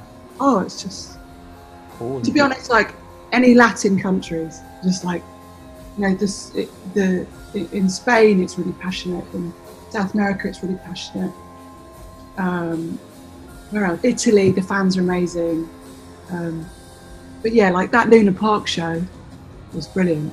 Bien, lo que nos cuenta Jessica nos, ah, sobre los fans latinoamericanos es que, bueno, para empezar, ella nunca había estado aquí, eso es lo que nos dice, nunca había estado antes en, en Sudamérica, pero que sí conocía ciertas, ciertos elementos de la cultura latinoamericana, ¿no? Gracias a la música que escuchaba su papá, ¿no? Recordemos que, que su papá era muy fan de la música latina. Y a su proyecto, Y- ¿no? También. Claro. papá tiene una banda que tocaba música Claro, fusión exacto. latina, ¿no? Claro. Exacto. Entonces, uno cuando se mete en la música, no solamente pues es música, sino que conoce muchos aspectos culturales, como nosotros. Totalmente. Oasis Claro. y conocemos, a- gracias a Oasis, muchas cosas culturales pues de- del mundo anglosajón, ¿no? Del mundo eh, del Reino Unido en especial. Claro. Exacto. Entonces ella lo mismo y su papá también, ¿no? Y, por, y gracias a eso es que ella conocía ciertas cosas culturales de, de Latinoamérica y bueno, y, y nos cuenta de que, obvia, eh, como nos dijo antes, eh, el público es, este, ¿no? Es sorprendente, ¿no? Ella nos pone, digamos, pone en su top, ¿no? Nos pone junto a los coreanos, ¿no? Como los músicos, como los públicos más efusivos, ¿no? Del mundo y Sí. que en general cree que que los latinos, tanto de Latinoamérica como los españoles, ¿no? Y, y los italianos somos, somos así, ¿no? Tenemos como que una especie de, de sangre caliente para, para este tipo de cosas, ¿no? En especial para el, para el rock and roll. Exactamente, ¿no? Y bueno, y también le hicimos la misma pregunta a Charlotte, a ver qué, qué es lo que nos dice. No. Um, uh, and I loved it. I didn't know about it. Um, and I just saw people was like just so kind and so kind of just lovely. Yeah. So, um, uh, see, the first, uh, yeah, so I remember well when we finished the um, American tour, we finished the last show was Mexico, I think. Yeah. Yeah. Yeah, that was quite a big show for me. I got quite emotional. It was just really lovely. And then uh, when we went back in, I can't remember when it was now. Uh, but 2018. yeah, so yeah, then we, oh yeah, the end of the year, maybe November 2018 or something, we went Yeah. back. Yeah. Yeah, so Yeah, we saw you. We saw you in Buenos Aires. yeah, yeah, that's right. Yeah. Buenos Aires, so Omar That- and I like- were there. Yeah. that's right. It was Yeah, so, yeah. yes, it was like so, it's just Amazing. so lovely. Yeah. Amazing. Yeah. um, yeah, it was really lovely meeting the people outside the hotel and stuff, and everybody was so nice. Um, yeah, it, it's a different. It was just more. People are just more laid back, just a bit more tranquil. Yeah. Tranquilos. Yeah. Yeah. Yeah. Yeah. Bueno, y acá Charlotte ah, también nos cuenta que ella no, no había tenido la oportunidad de venir acá antes, a Latinoamérica, pero que sí, pues este, le gustó mucho la experiencia que tuvo al final de, la- de esa primera gira de la que nos habló, que se fueron a Estados Unidos, porque terminaron la gira en México, ¿no? Eh, hicieron unas presentaciones en México y a ella le gustó mucho esa, esa experiencia. Y de hecho la siguiente vez que regresaron, que fue a fines del 2018, eh, ya pues ella pudo apreciar, eh, digamos, en su totalidad la calidez del público latinoamericano, ¿no? Y nuevamente pues este le recordamos el concierto de Buenos Aires y ella también lo recuerda con mucho cariño, con mucha sorpresa, ¿no? Porque obviamente la gente acá le demostró mucho, mucho cariño y ella se volvió finalmente en un personaje popular dentro de los High Flying Birds, ¿no? O sea, muy, muy a la broma por el tema de las tijeras, pero la gente le empezó a agarrar mucho cariño, ¿no? A, a- a Charlotte. De hecho, viendo eh, en, eh, bueno, yo estuve ahí en el hotel tratando de conseguir autógrafos ahí en Buenos Aires y mucha gente pedía a Charlotte, ¿no? O sea, mucha gente pedía a Charlotte. Venían los, los otros integrantes, pero mucha, muchos querían a Charlotte. No, no sé si, si esto se nota también Sí. en los otros fans, creo que sí, ¿no? Sí, sí, de hecho, mucha gente este, incluso tiene fotos con Charlotte, ¿no? O sea, gracias a, este, al tema este de, su de la inclusión de, sus instrumentos especiales, ¿no? En, la, en la gira, creo que este, se hizo bastante famosa y, a la vez la gente le empezó a agarrar bastante cariño, ¿no? Eh, como, como, dices, Pavel, y mucha gente, pues claro, obviamente iba en cada ciudad y trataba de, buscarla y tomarse una foto con ella. Y justamente sobre esto trata la siguiente pregunta, ¿no? Acerca de, de este tipo de instrumentos, ¿no? No convencionales, ¿no? Le preguntamos cómo tomó la banda las críticas, ¿no? Y las opiniones frente a la inclusión de instrumentos no convencionales, como las tijeras, ¿no? Les preguntamos si esto fue planificado o fue algo espontáneo. En primer lugar, Jessica nos dijo esto. Um, it was quite spontaneous actually, because no one knew that's what she did, and it was before that Jules Holland show. Yeah. Um, In the rehearsals, I think. Yeah, and he said, "What can you play the tambourine?" And she said, "I'm not very good at it," or something. And he said, "Well, what can you play?" And then she said, "The scissors." And he said, "Oh my God! Wow! All right then, go on then." So she did. And at first, we all thought it was funny, but actually, you know, she's someone who, again, she's such a creative and someone who she really just uh, writes exactly what she feels and what. There's no kind of like it needs to be like this. She just she's so free, and actually, I kind of envy her writing style because it's so um, her and it's so. Uh, it's kind of it's so artistic and um, where the way I write is a lot more kind of formulaic, I guess. Okay. Okay. I, I and I don't mean that like, it, you know, it's like rigid, but it's more kind of conventional songwriting. Where Charlotte's a lot more kind of like free and um, so in a way it just kind of matched her and her personality with the playing the scissors. Yeah. So initially it was funny, but then it was like, well, that's Charlotte. You know, that's what she's about, and it was kind of part of her charm. Okay. Yeah. Bueno, acá Jessica nos dice que eso salió algo espontáneo, ¿no? Que bueno, no, no, no, no había sido planeado. De hecho, ella piensa que en uno de los ensayos, ¿no? Como yo le sugiero, en estas discusiones que siempre hay en los músicos de cómo hacer los arreglos, no él le pregunta a Charlotte este, qué sabes tocar, ¿no? Puedes tocar la pandereta y ella dice, bueno, prefiero tocar la tijera, ¿no? Y, y todos se quedaron así como que ah, se deben haber matado de risa seguramente, ya me imagino esa escena. Y bueno, finalmente se dio, ¿no? Y poco a poco, pues, este, Charlotte, eh, con una personalidad única, pues se impuso y, y, y, empezó a tocar las tijeras, ¿no? En el show de Jules Holland. Claro. Y esto fue lo que se hizo famoso, ¿no? Y, y Jessica valora mucho, ¿no? Valora mucho eh, a Charlotte, eh, lo que aporta a la banda como, como personalidad, como persona creativa.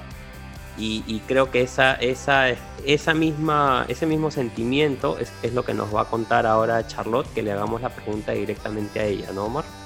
Así es, ¿ustedes se acuerdan en esa época cuando Charlotte salió con la tijera de todos los videos memes que salían con Exacto. tijeras, ¿no?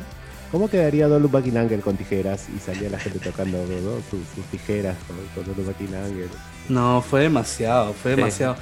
Y en realidad yo siento que fue una broma, o sea, fue una broma que se fue convirtiendo en algo, ¿no? O Yo, sea, on, on, en algo serio, ¿no? O sea, no sé si te refieres broma a lo que Charlotte hizo o a lo que la gente hizo, Claro. porque yo sí pienso que es algo que Charlotte quiso innovar y, y no le dio carta abierta porque obviamente estaba en este en esta transición de cambiar de estilo, ¿no? De, pre- de presentar cosas Sí. nuevas y le pareció cool pues presentar algo que normalmente no se ve, ¿no?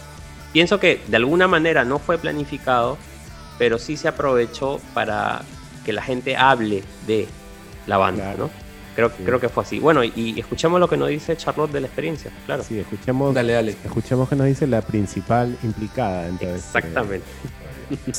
Uh, no, no. Um, basically, what happened is that um, so when when he messaged me in July saying, "Could you come to do your French thing?" Um, the gig in October, he said, uh, "Oh, um, could you play tambourine?" And I didn't want to say no because it was the first kind of couple of texts. So I said, "Of course I can play tambourine." and then, as time went along, I was like, "Oh dear, I don't think I can really play tambourine." Um, so I said, "Look, I'm getting a bit nervous." Maybe a month later, I said, "I'm getting a little nervous about this tambourine."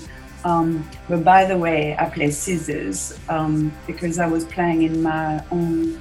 Uh, oh, you know, when you said, uh, "Am I doing any other project?" I was doing another project. I was doing a project with my Japanese friend Grim Grim, and for three years we toured. It was Low Volume Corp versus Grim Grim. So in this project, I was playing scissors for like two, three years, and um, so I said to Noel, I sent him a little video of a gig I had done with my friend, and I said, "Oh, um, you know, by the way, I play scissors," and he said, "Oh, that's really cool," and, then, and then that's what. And then he said, "Oh yeah, just bring your scissors at the rehearsal." Ajá. Are, are those a special kind of scissors, right? It's not the regular ones. Uh, well, no, I mean, um, uh, when I started, it was a normal scissors, but then I upgraded to kitchen scissors, uh, uh, herb, herb scissors. They had five blades. Yeah, yeah, I saw that. I saw that.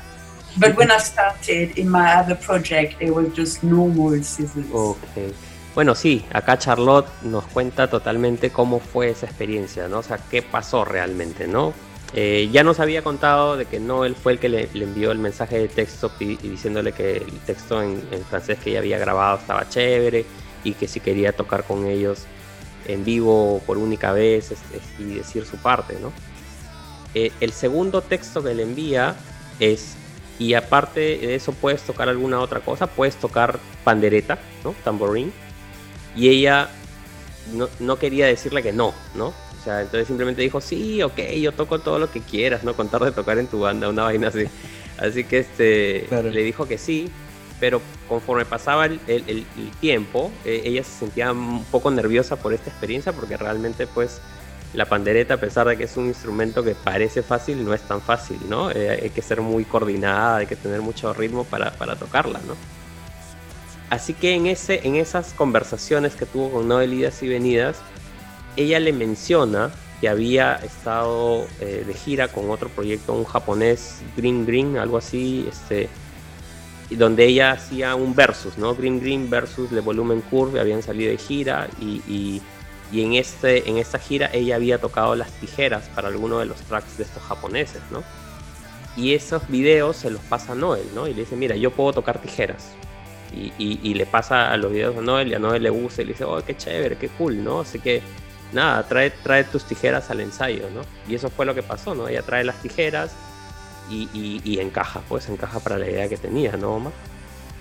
Así es, ¿no? Eh, no el, bueno, se- supongo que, que como dice ella, pues le pareció cool y es así como que la empieza a poner en las presentaciones en vivo, ¿no? Y bueno, yo creo que no él sabía el impacto que iba a causar esto, ¿no? Y- Totalmente, totalmente. Claro, o sea, y de hecho que lo ha medido y ha medido el impacto, que la gente iba a hablar un montón, por Claro. lo tanto la gente iba a buscar los vídeos, ¿no? Las presentaciones y Sí. por lo tanto iba a escuchar las canciones, que es lo que más le interesaba a Noel, ¿no? Exacto. Entonces, este, no, no solamente le pareció cool el mismo hecho de las tijeras, sino que también Noel, genio, él tuvo, ¿no? Eh, como una especie de visión marquetera, ¿no? En este caso, Exactamente. para, para poder, este, promocionar más las, las nuevas canciones, ¿no? Y, y ¿Quién creen, ¿Quién creen ustedes que iba a hacer un comentario al respecto de las tijeras cuando salieron, cuando salió ella tocando? Obviamente. Evidentemente Liam, ¿no? Y Liam posteó en su Twitter aquella vez que tenía alguien afilando un lápiz, ¿no? Y que sonaba, sonaba bastante bien, con reverberación, decía, ¿no? Liam. Claro, Liam fue el, el punta de lanza de todas las, ¿no? De todas las bromas para, para echarse Sí, no, no, y, y en esa Era- época, y en esa época también estaba de moda decirle a Noel potato, pues, ¿no? No sé si se acuerdan. Claro. Y un pata en sus shows empieza a sacar una papa y a pelar la papa y otro con las tijeras, ¿no? O sea, yo, yo he visto, Sí, yo he visto claro. fotos de, de fans, de gente con Charlotte y con tijeras, ¿no? Al costado. O sea, imagínate, Claro. o sea, a ese nivel llegó, ¿no? Esa Exacto. popularidad que, Claro. que- que Charlotte se logró. Y finalmente, pues, le, le dio vuelta al asunto, ¿no? Porque hubiera sido otro tipo de artista, ponte que se hubiera enojado, se hubiera molestado, qué sé yo, probablemente pues hubiera sido otra historia, ¿no? Pero no, o sea, finalmente ella misma se reía de, de la, de la situación y eso logró pues que, la- que los fans la veamos como alguien cercana, como alguien buena onda, ¿no? Y, y se ganó un lugar, definitivamente, se ha, se ha ganado un lugar en toda esta historia. Claro, llevar un poco de su mundo también a este, a este mundo mainstream, ¿no? Porque normalmente los instrumentos no convencionales se usan más en, en mun- En lo- mundos musicales alternativos, digamos. ¿no? Claro, claro, exacto. o más independientes, ¿no? Donde Así hay es. gente, hemos visto, pues hay, hay bandas que han tocado pues, con contenedores o... Exactamente. Sí. Entonces, este... Entonces creo que le dieron un poco de esto y obviamente la gente que no está muy metida en lo otro le sorprendió, pues. Pero, pero como, como dijimos, o sea, es fue, fue, fue muy efectivo, ¿no? Y. Lo que pasa, eh, chicos, tam- también es un poquito raro porque Noel en algún momento recuerdo que hizo algún comentario sobre Radiohead hace tiempo, hace años, ¿no? Como diciendo que Radiohead era una banda que cualquier cosa que grababan, este, lo ponían en un disco, ¿no? Tom Y- York haciendo, a veces haciendo como- popó en una botella, ¿no? Exacto. Y, y entonces tú te pones a pensar, oye, este pata dice esto y ahora mete a una Claro, chica a tocar claro, tijeras. Es raro, ¿no? Y bueno, no, él ha dicho menos 20.000 raro. tonterías también cuando, cuando tenía que vender, ¿no? Así que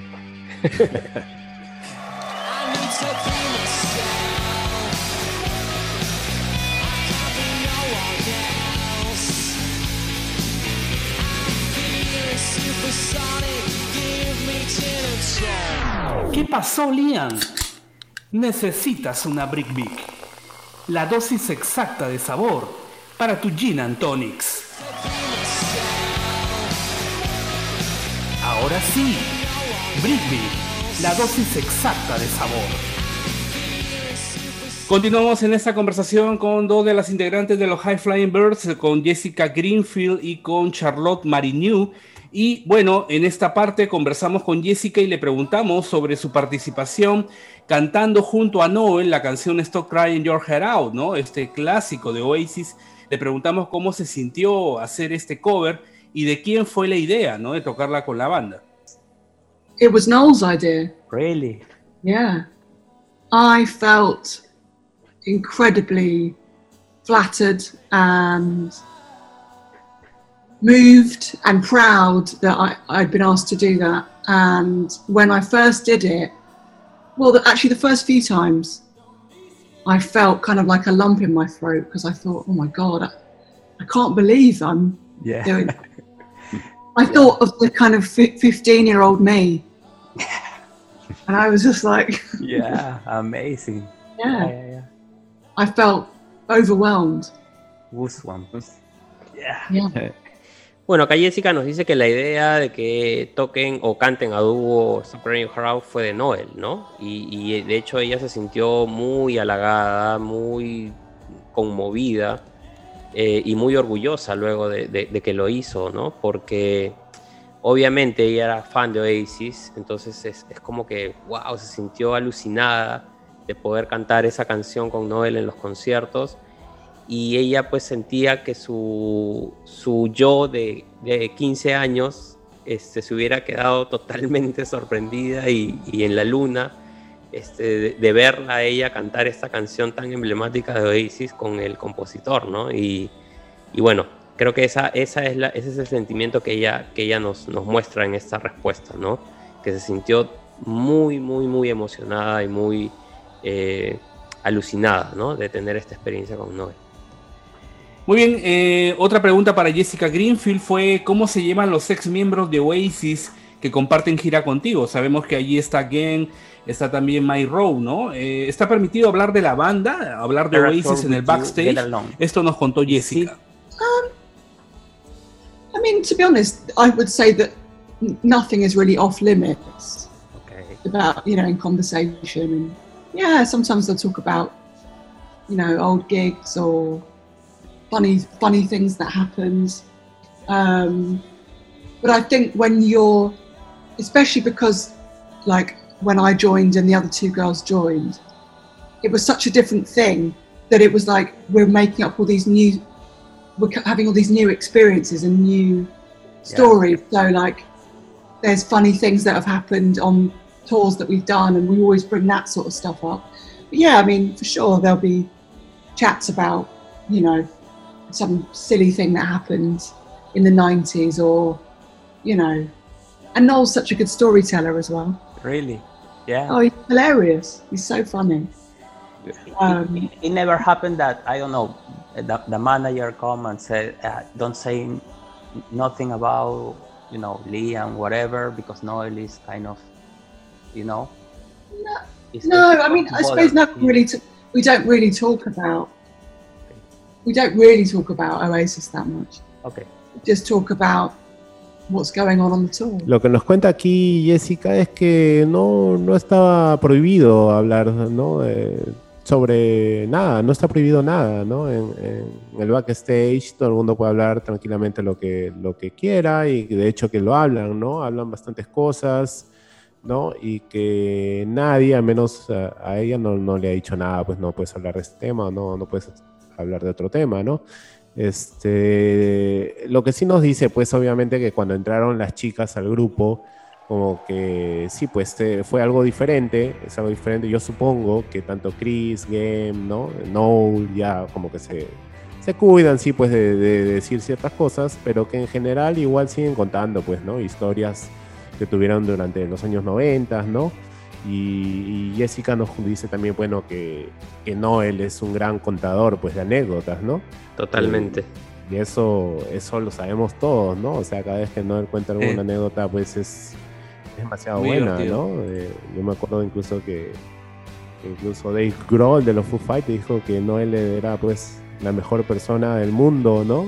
Para, para tomarse una chera con él, porque es demasiado Mm. divertido, ¿no? Cuando te cuenta las cosas.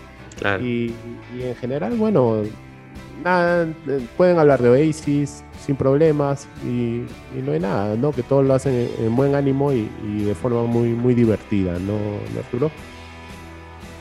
Me parece bacán, eh, eh, es, es como que muy abierto. La, la pregunta iba por el lado porque dentro de la banda eh, no solamente está Noel, evidentemente, está Gen, está Mike, de hecho le han contado historias sobre la banda en algún momento, ¿no? En esta parte nuevamente conversamos con Charlotte y le preguntamos sobre la colaboración de Noel en su nuevo EP.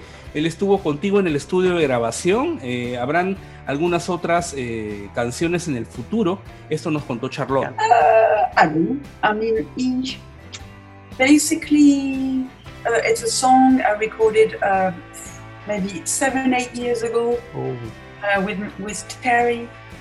Um, Terry came to my flat at the time. Uh, my friend, um, my friend had done the guitar. Anyway, uh, we couldn't really use it. It wasn't working. Uh, my friend Kevin, my ex-boyfriend, he uh, now lives in Ireland. So um, uh, basically, um, so I just said to Noel, you know, would you mind, uh, you know, um, could you play guitar on this track? Um, and he was like, yeah, of course. And so he came to the studio, and I think he did three guitars. There's three guitars. Um, he made the song so much better. yeah Uh, It is a cover version of Daniel Johnson. yes, so it's uh, mind contorted. Okay. Yeah, and it's, Nice. I, I really like it. and um, yeah, Noel really kind of made it. He made it quite different. Yeah, he really added something to it. Um, so he knew the song before Sorry, he knew the song before No. no no no okay he thought it was my song. oh okay Yeah. And Terry Hall from The Specialist on the Boys, isn't it? Uh, It's, it's a duet. oh Yeah. Okay. Yeah. Um, because Terry uh, and I are both uh, Daniel Johnston fans, and uh, we went to see him together years ago. And yeah, so so we actually recorded two songs, two Daniel Johnston songs. I'm thinking about probably doing like a little seven-inch, maybe later on uh, next year, or something where we'll have the two songs.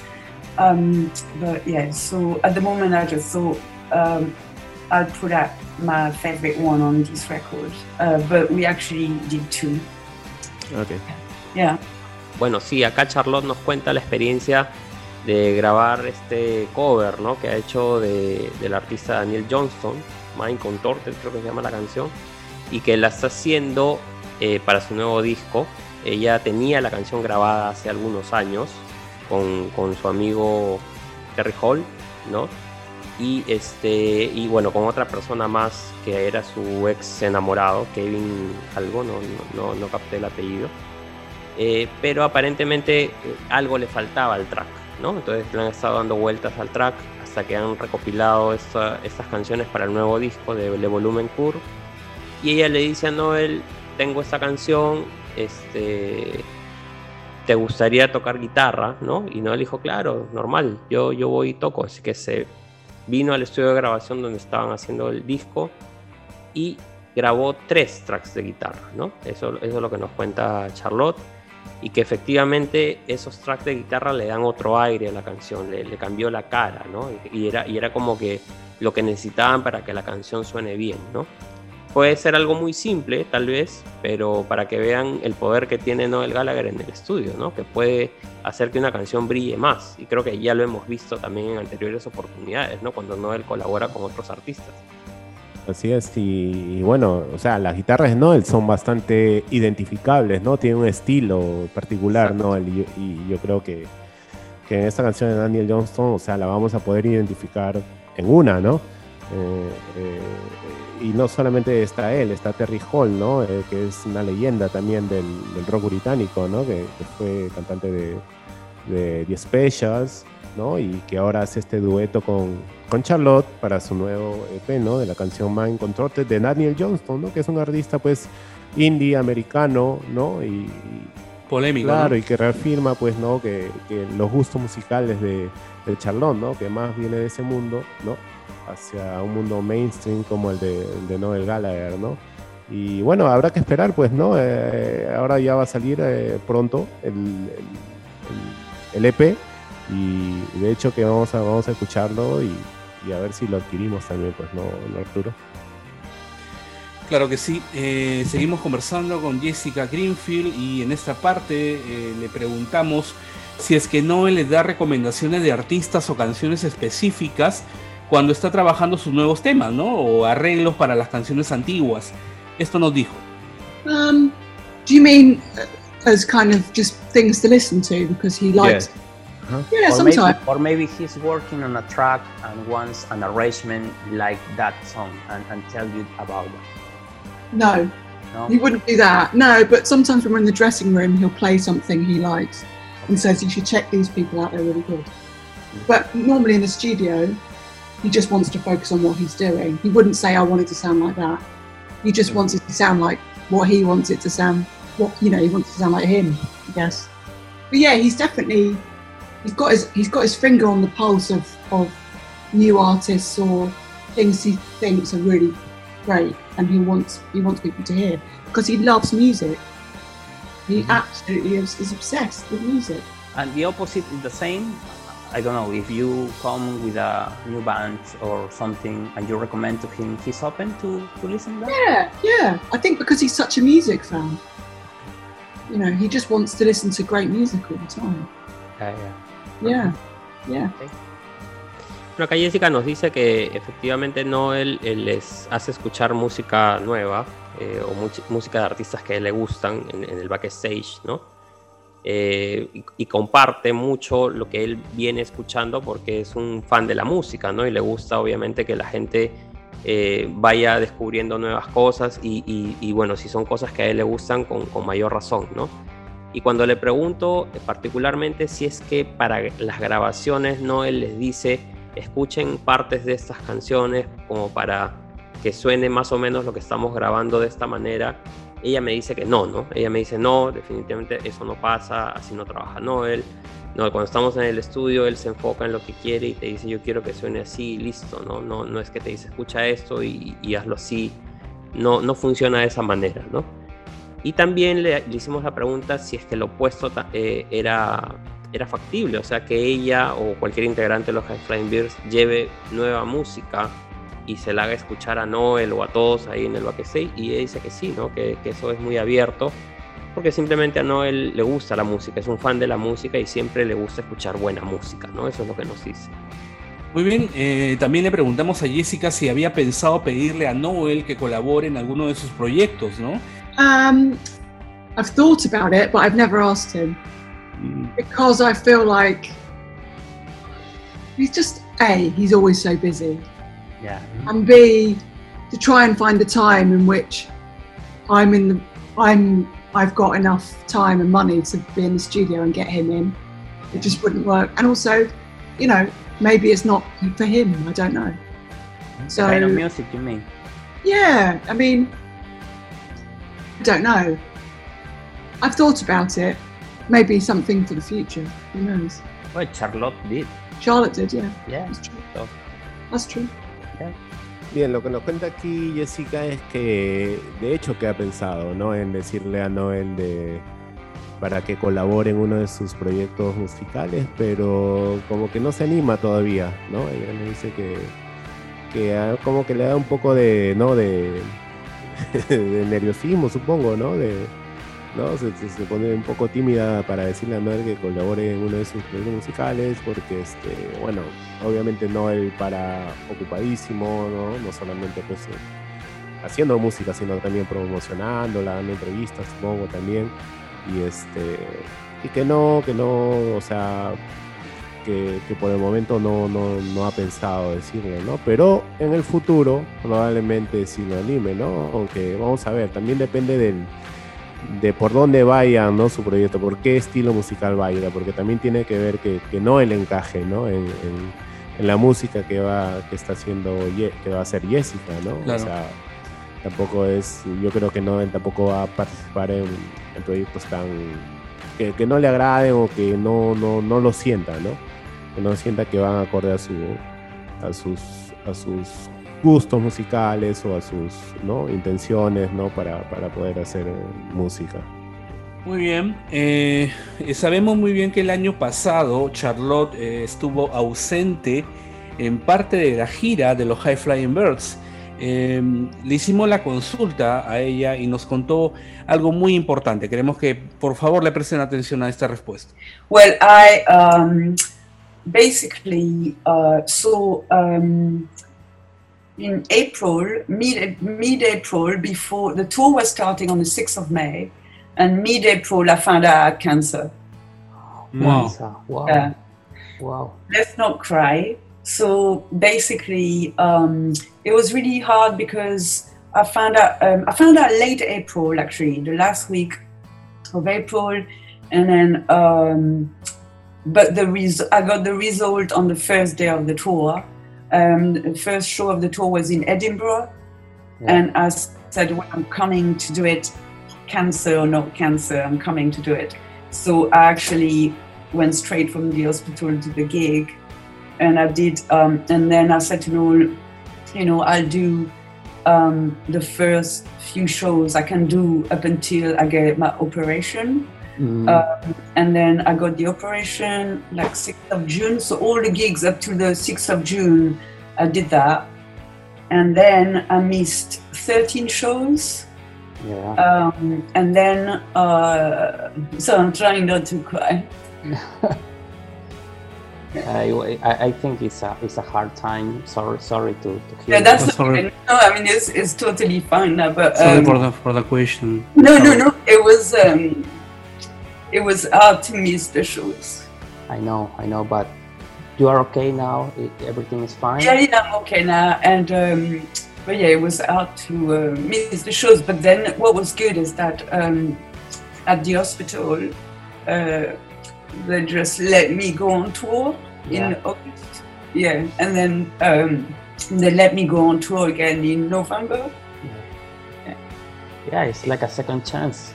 Yeah, yeah. Amazing. So I think it's because I said to Noel it's because um, I celebrated too much uh, in 2018. Bueno, acá Charlotte eh, nos cuenta que ella estuvo ausente pues de los conciertos de, de High Flying Birds por temas de salud, ¿no? Y, y- y de hecho to- toca un tema que es probablemente para algunos no, no, no lo conozcan. Eh, e- ella ya, ya lo había dicho en alguna otra oportunidad, pero ella tuvo cáncer, ¿no? Ella tuvo cáncer, le detectaron cáncer, eh, por eso tuvo que internarse de inmediato y someterse a un tratamiento bastante exhaustivo eh, con la finalidad pues de erradicar ese cáncer, ¿no? Y, por eso estuvo fuera de los escenarios eh, mucho, mucho tiempo. Gracias a Dios, pues este, ella ya está mejor. De hecho, acá en la entrevista se puso muy, muy emocional, ¿no? Al contarnos esta experiencia. Pero creo que es importante que los fans lo sepan. eh, porque ella pues hasta está entregando mucho, ¿no? A, raíz de eso, eh, de recuperación, pues ha, perdido un poco de terreno y está retomando el tema, sacando este nuevo disco, entiendo, porque es como, como un nuevo comienzo para ella, ¿no? En temas de, obviamente, de personales, ¿no? Y, y, bueno, ahí está con todas las pilas, adelante, para salir, para sacar nueva música, para continuar con los shows, cuando se, se retomen las giras y gracias a Dios nos cuenta pues que ya le dieron de alta, en el hospital le, le, permitieron salir de gira nuevamente y se siente mejor, así que bueno. Eh, sí, lo, lo importante es que, bueno, nosotros que la hemos podido ver, ¿no? A través del vídeo la vemos bastante bien, ¿no? Bastante, ¿no? Recuperada, ¿no?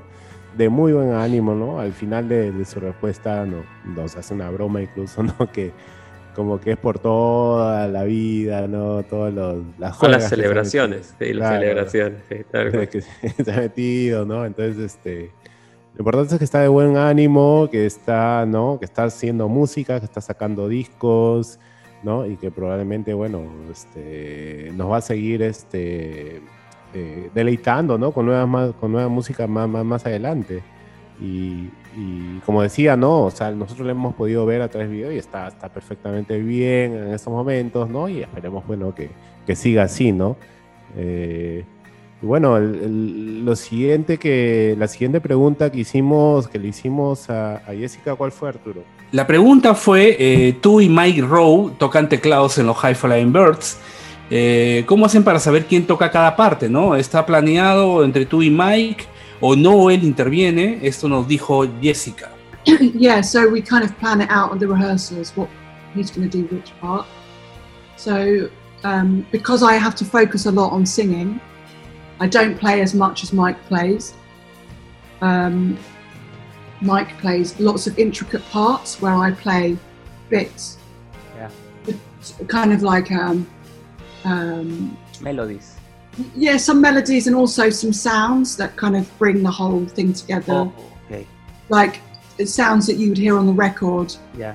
Um, like kind of um, I don't know, like thundery noises or yeah. or like tiny intricate little parts I might play. But because I've got to focus so much on the singing, I tend not to have too much to do. Otherwise, it's just like And you play tambourine also. I remember yeah. you play in Wonderworld, in Wonderworld yeah. all the time. Again, when he asked me to do that, I nearly fell over. But yeah. Yeah, I, I can imagine. yeah.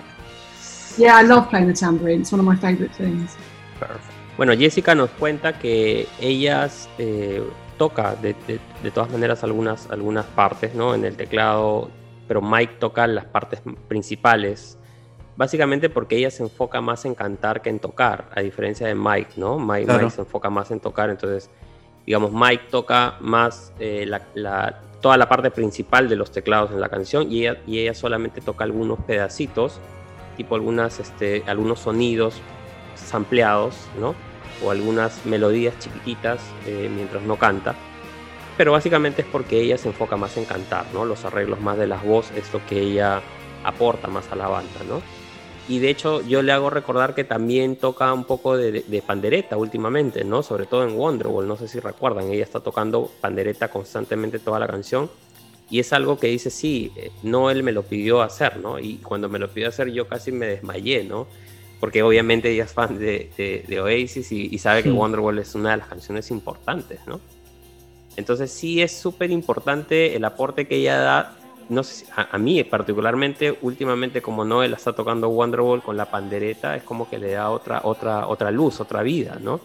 Y eso se nota, pues se nota en el aporte y ella le pone ganas, o sea, es lo que decíamos antes, ¿no? O sea, es fanática. Si a ti te gusta la canción, pucha, vas a, así toques el, el, triangulito, pucha, lo vas a tocar con pasión, pues, ¿no? Entonces sí se nota, se nota que ella le, le pone punche y eleva la canción, de todas maneras, ¿no? Claro, y, en Wonderwall sobre todo, ¿no? Al comienzo a mí me pareció un poco extraño, ¿no? O sea, cuando yo vi a Jessica tocando, ¿no? Frente al teclado. No, no, frente al teclado fue. Ah, ok, ok. Wow, o sea, lo van a votar a Mike Rowe. Yo pensé que iba a ser una especie de, ¿no? de, transición, ¿no? Y para que la nueva tecladista sea Jessica, pero una vez que pasaron los conciertos y obviamente pues me di cuenta de que Jessica pues aporta un montón con su voz, ¿no? en los coros, todo. Entonces básicamente su principal, digamos, chamba dentro de la banda es con los coros, ¿no? Con los coros y el teclado, pues, eh, se complementa, ¿no? Complementa en algunos detalles, como ella cuenta, ¿no? En algunos sonidos que hace, ¿no? Durante la canción para que estas traten de sonar lo más, lo más fiel posible. Y de, y de hecho Jessica es la más regular de las chicas High Frame Birds, ¿no? O sea, digamos, es la que más participa en, en todo el concierto, ¿no? Así Eh, es. tanto YC como Charlotte se retiran en muchos de los tracks, ¿no? Sobre todo los de Oasis, pero Jessica es la que se queda, ¿no?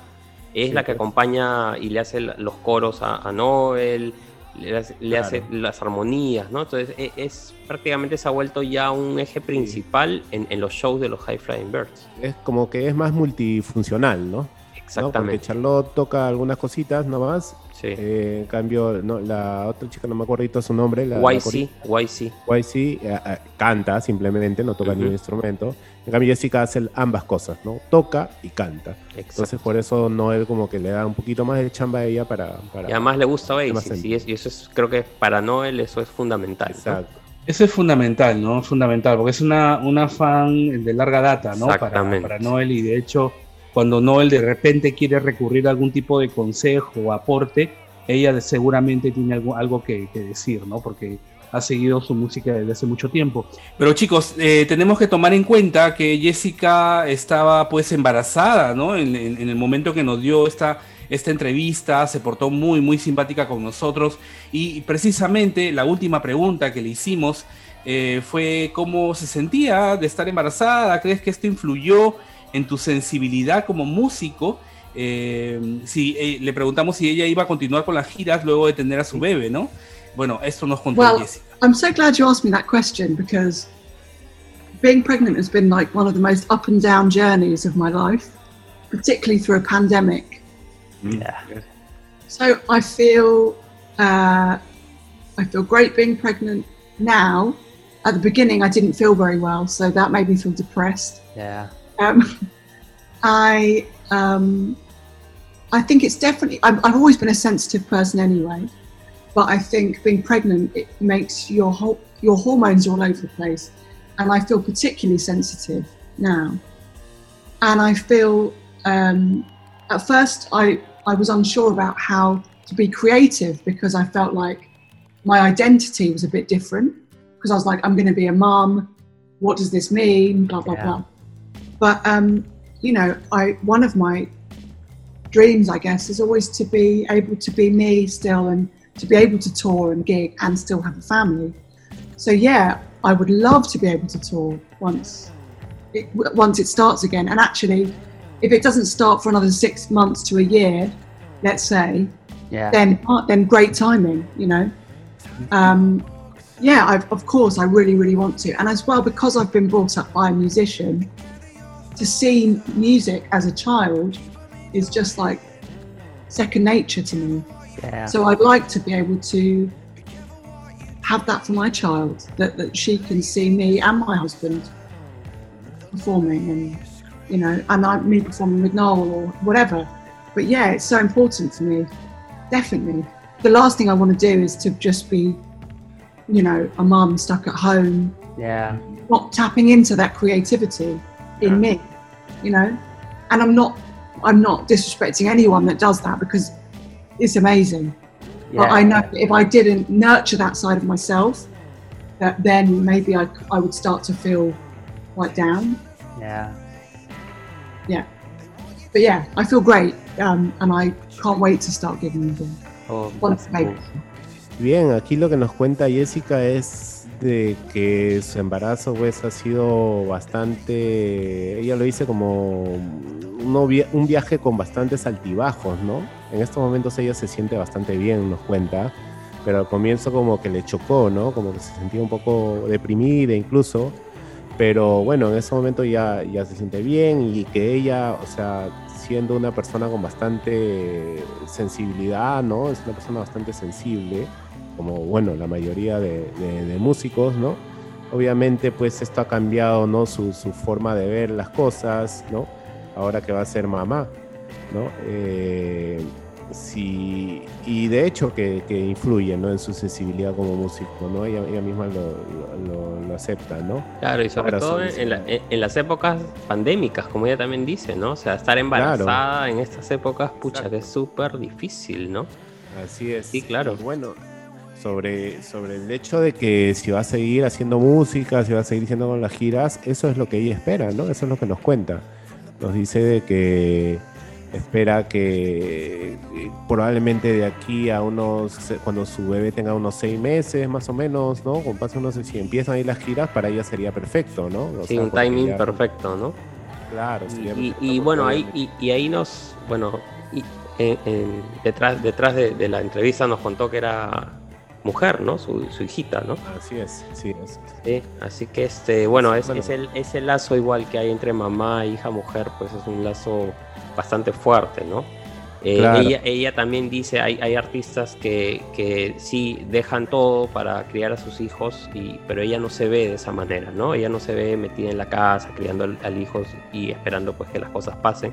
Ella quiere Claro. seguir de gira, quiere seguir saliendo, quiere seguir tocando y bueno, espera también que, que su hija le deje obviamente hacer eso, ¿no? Porque obviamente cuando uno es papá, tu prioridad número uno son tus hijos, ¿no? Independientemente de lo que hagas. ¿no? Ella tiene la ilusión de que su hija la vea tocando, ¿no? Ella Exacto. quiere que, que su hija vea, ¿no? Que, que- ella sigue pues, haciendo música, ya sea con Noel o con sus propios proyectos, ¿no? Musicales, ¿no? Exacto. Ella no, obviamente su proyecto de vida no pasa por quedarse en la casa, ¿no? A pesar de que obviamente ella hace la salvedad de que quien elige eso también tiene todo el derecho de- del mundo, ¿no? O Claro. sea, a, a dedicarse solo a sus hijos, ¿no? Pero ella personalmente no eh, prefiere seguir haciendo música y, se- y seguir saliendo de gira, ¿no? Con, con Noel o con sus propios grupos, ¿no? Bien, estamos llegando ya al final de esta, de esta entrevista con Jessica Ginfield y con Charlotte. La última pregunta que le planteamos a la carismática Charlotte fue cuál es su futuro, ¿no? ¿Qué es lo que sigue para ella? ¿Cuáles son sus siguientes pasos, ¿no? Sus Como steps. músico. Esto I don't know. con- Well, I'm, I'm, I'm kind of so. I've got a record coming out in uh, middle of November. Okay. So uh, those four songs. Um, so at the moment we're promoting this, and then um, I'm ba- basically doing my album in three parts because because of the cancer thing. I just thought I really have to have a record coming out because I think what it made me realize um, when I got sick and then everybody went on tour. I just thought, you know, life goes on without me. Like, and I just felt like I need to do my own music again because at least like nobody can take that away from me. Yeah. Um, so that's what I did. So I recorded during my treatment in December, January, and then because I really wanted to have something out this year because I thought that would help me mentally to just like. Um, so that's what I'm doing now, and then um, so is the f- f- uh, third album in three parts. So Cool. one EP this year, and maybe one or two next year, and that's the third album. But I didn't want to wait like five years because I'm quite slow, so I just thought Yeah. I'll just do it like full song, full song, full song. Okay. Yeah, so that's coming out in like six weeks now. So that's great. Yeah. And uh, are you releasing this as an independent artist or under some? Uh, just Le Volume Core, which is just my yeah. But, but but you don't have a record company behind you. Yeah, yeah, That's what. I mean. Yeah, yeah. So, um, so the people uh, they call Honest Jones Records, and um, the people who put out my first album, Yeah. um, it's the same people. So uh, Cool. they put out the album on 2005, the first album, and now they're putting out the third one. And and you already have a video for the single. Sorry. A, a video video for the single. Um, so, so um, one video I could send it to you. Well, one video is on my page that I've put out, and then Mind Control Tate. I've ju- I was just talking to my friend tonight. Uh, he's doing another video for Mind Control Tate. Will no participate in this video? Uh, no, no. So I've decided that uh, I've decided that I would just like cut like little paper note, paper Okay. cherry, little Oh. Collage. Okay, like a collage. Okay. So yeah, Yeah, it's going to be fun. Yeah. I would I wouldn't I wouldn't ask them to be in my video. I think that that. Bueno, acá Charlotte muy carismáticamente nos cuenta sus planes pues para futuro, ¿no? Ella está lanzando un EP como, como nos había anticipado ahora en noviembre, a, mediados de noviembre. Eh, y es básicamente parte de un álbum, ¿no? Eh, ella nos cuenta que ella tiene planificado sacar el álbum en tres partes, ¿no? Tres EPs. Entonces el, EP, el primer EP sale ahora en noviembre y los otros dos el siguiente año y luego pues ya es el álbum completo, ¿no?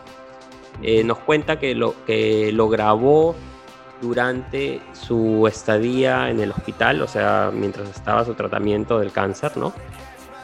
Y que, se decide hacer este álbum o a retomar la idea del álbum a raíz de que eh, se da cuenta pues que la vida continúa, ¿no? Que, que, se fueron de gira sin ella y que dijo, bueno, o sea, así como vino, se puede ir lo de High Flying Birds, entonces mejor tener mi propio material, desarrollar mi propia, mi propia carrera porque eso sí nadie me lo va a quitar, ¿no? Lo otro pues puede ser que sí, ¿no? Simplemente se termina y listo, ¿no?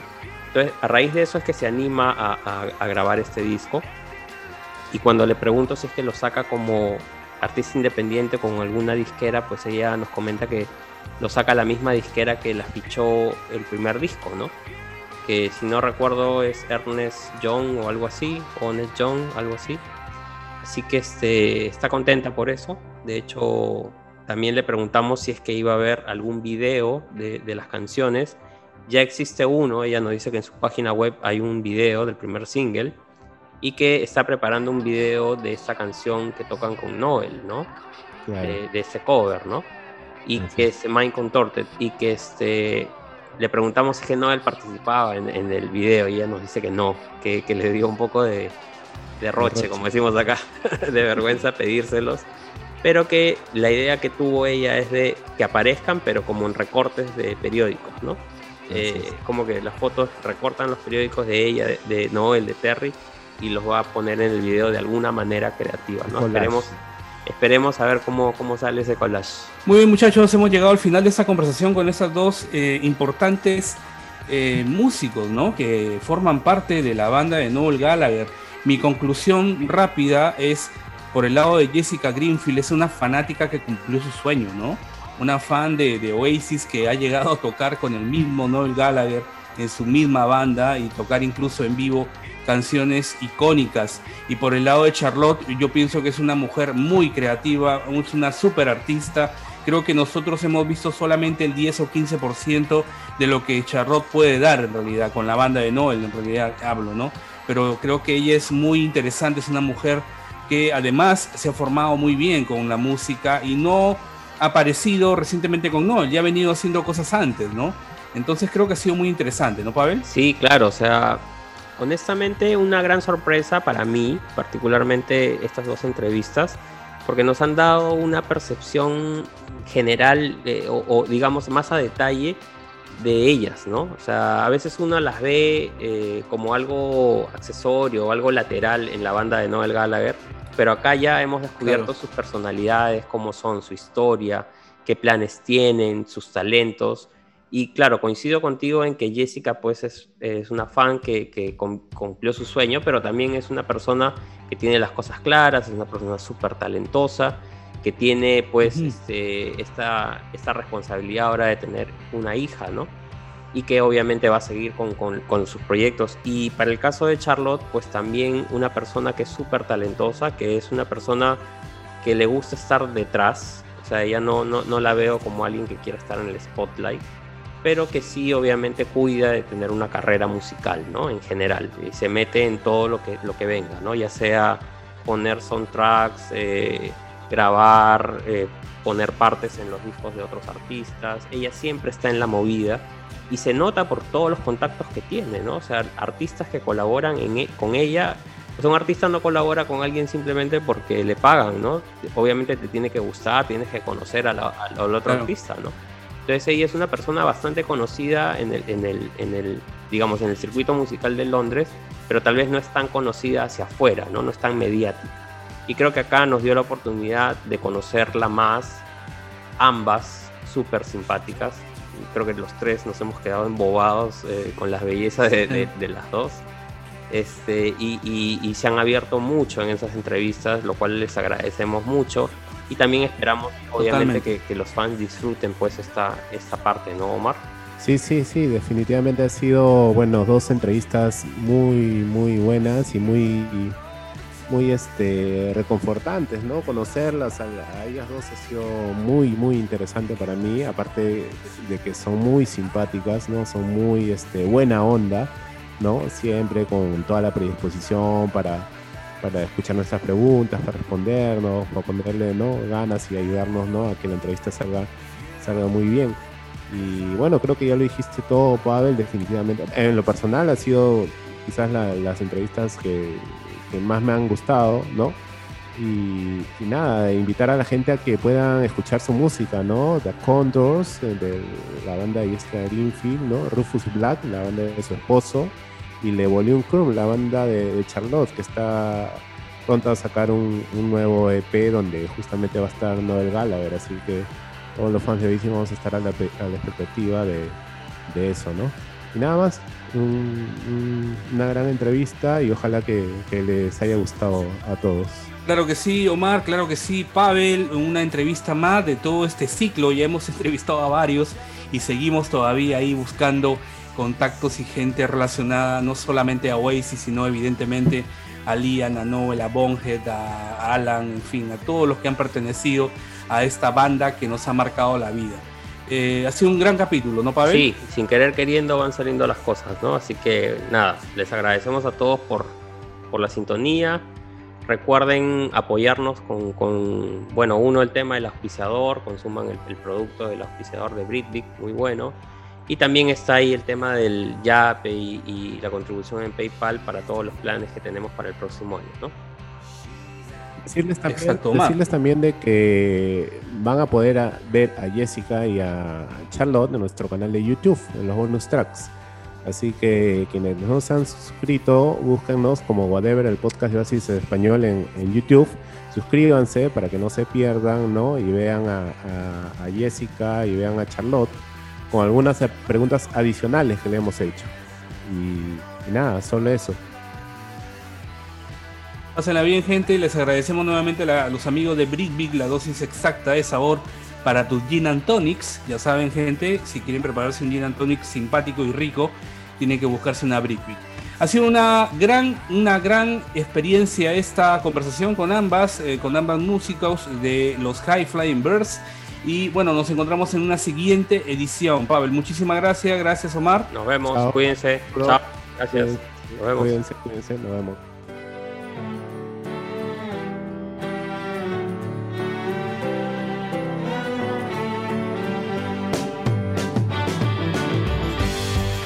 Gracias por acompañarnos en este viaje. Gracias por escuchar Whatever, el podcast de Oasis en español. See you soon.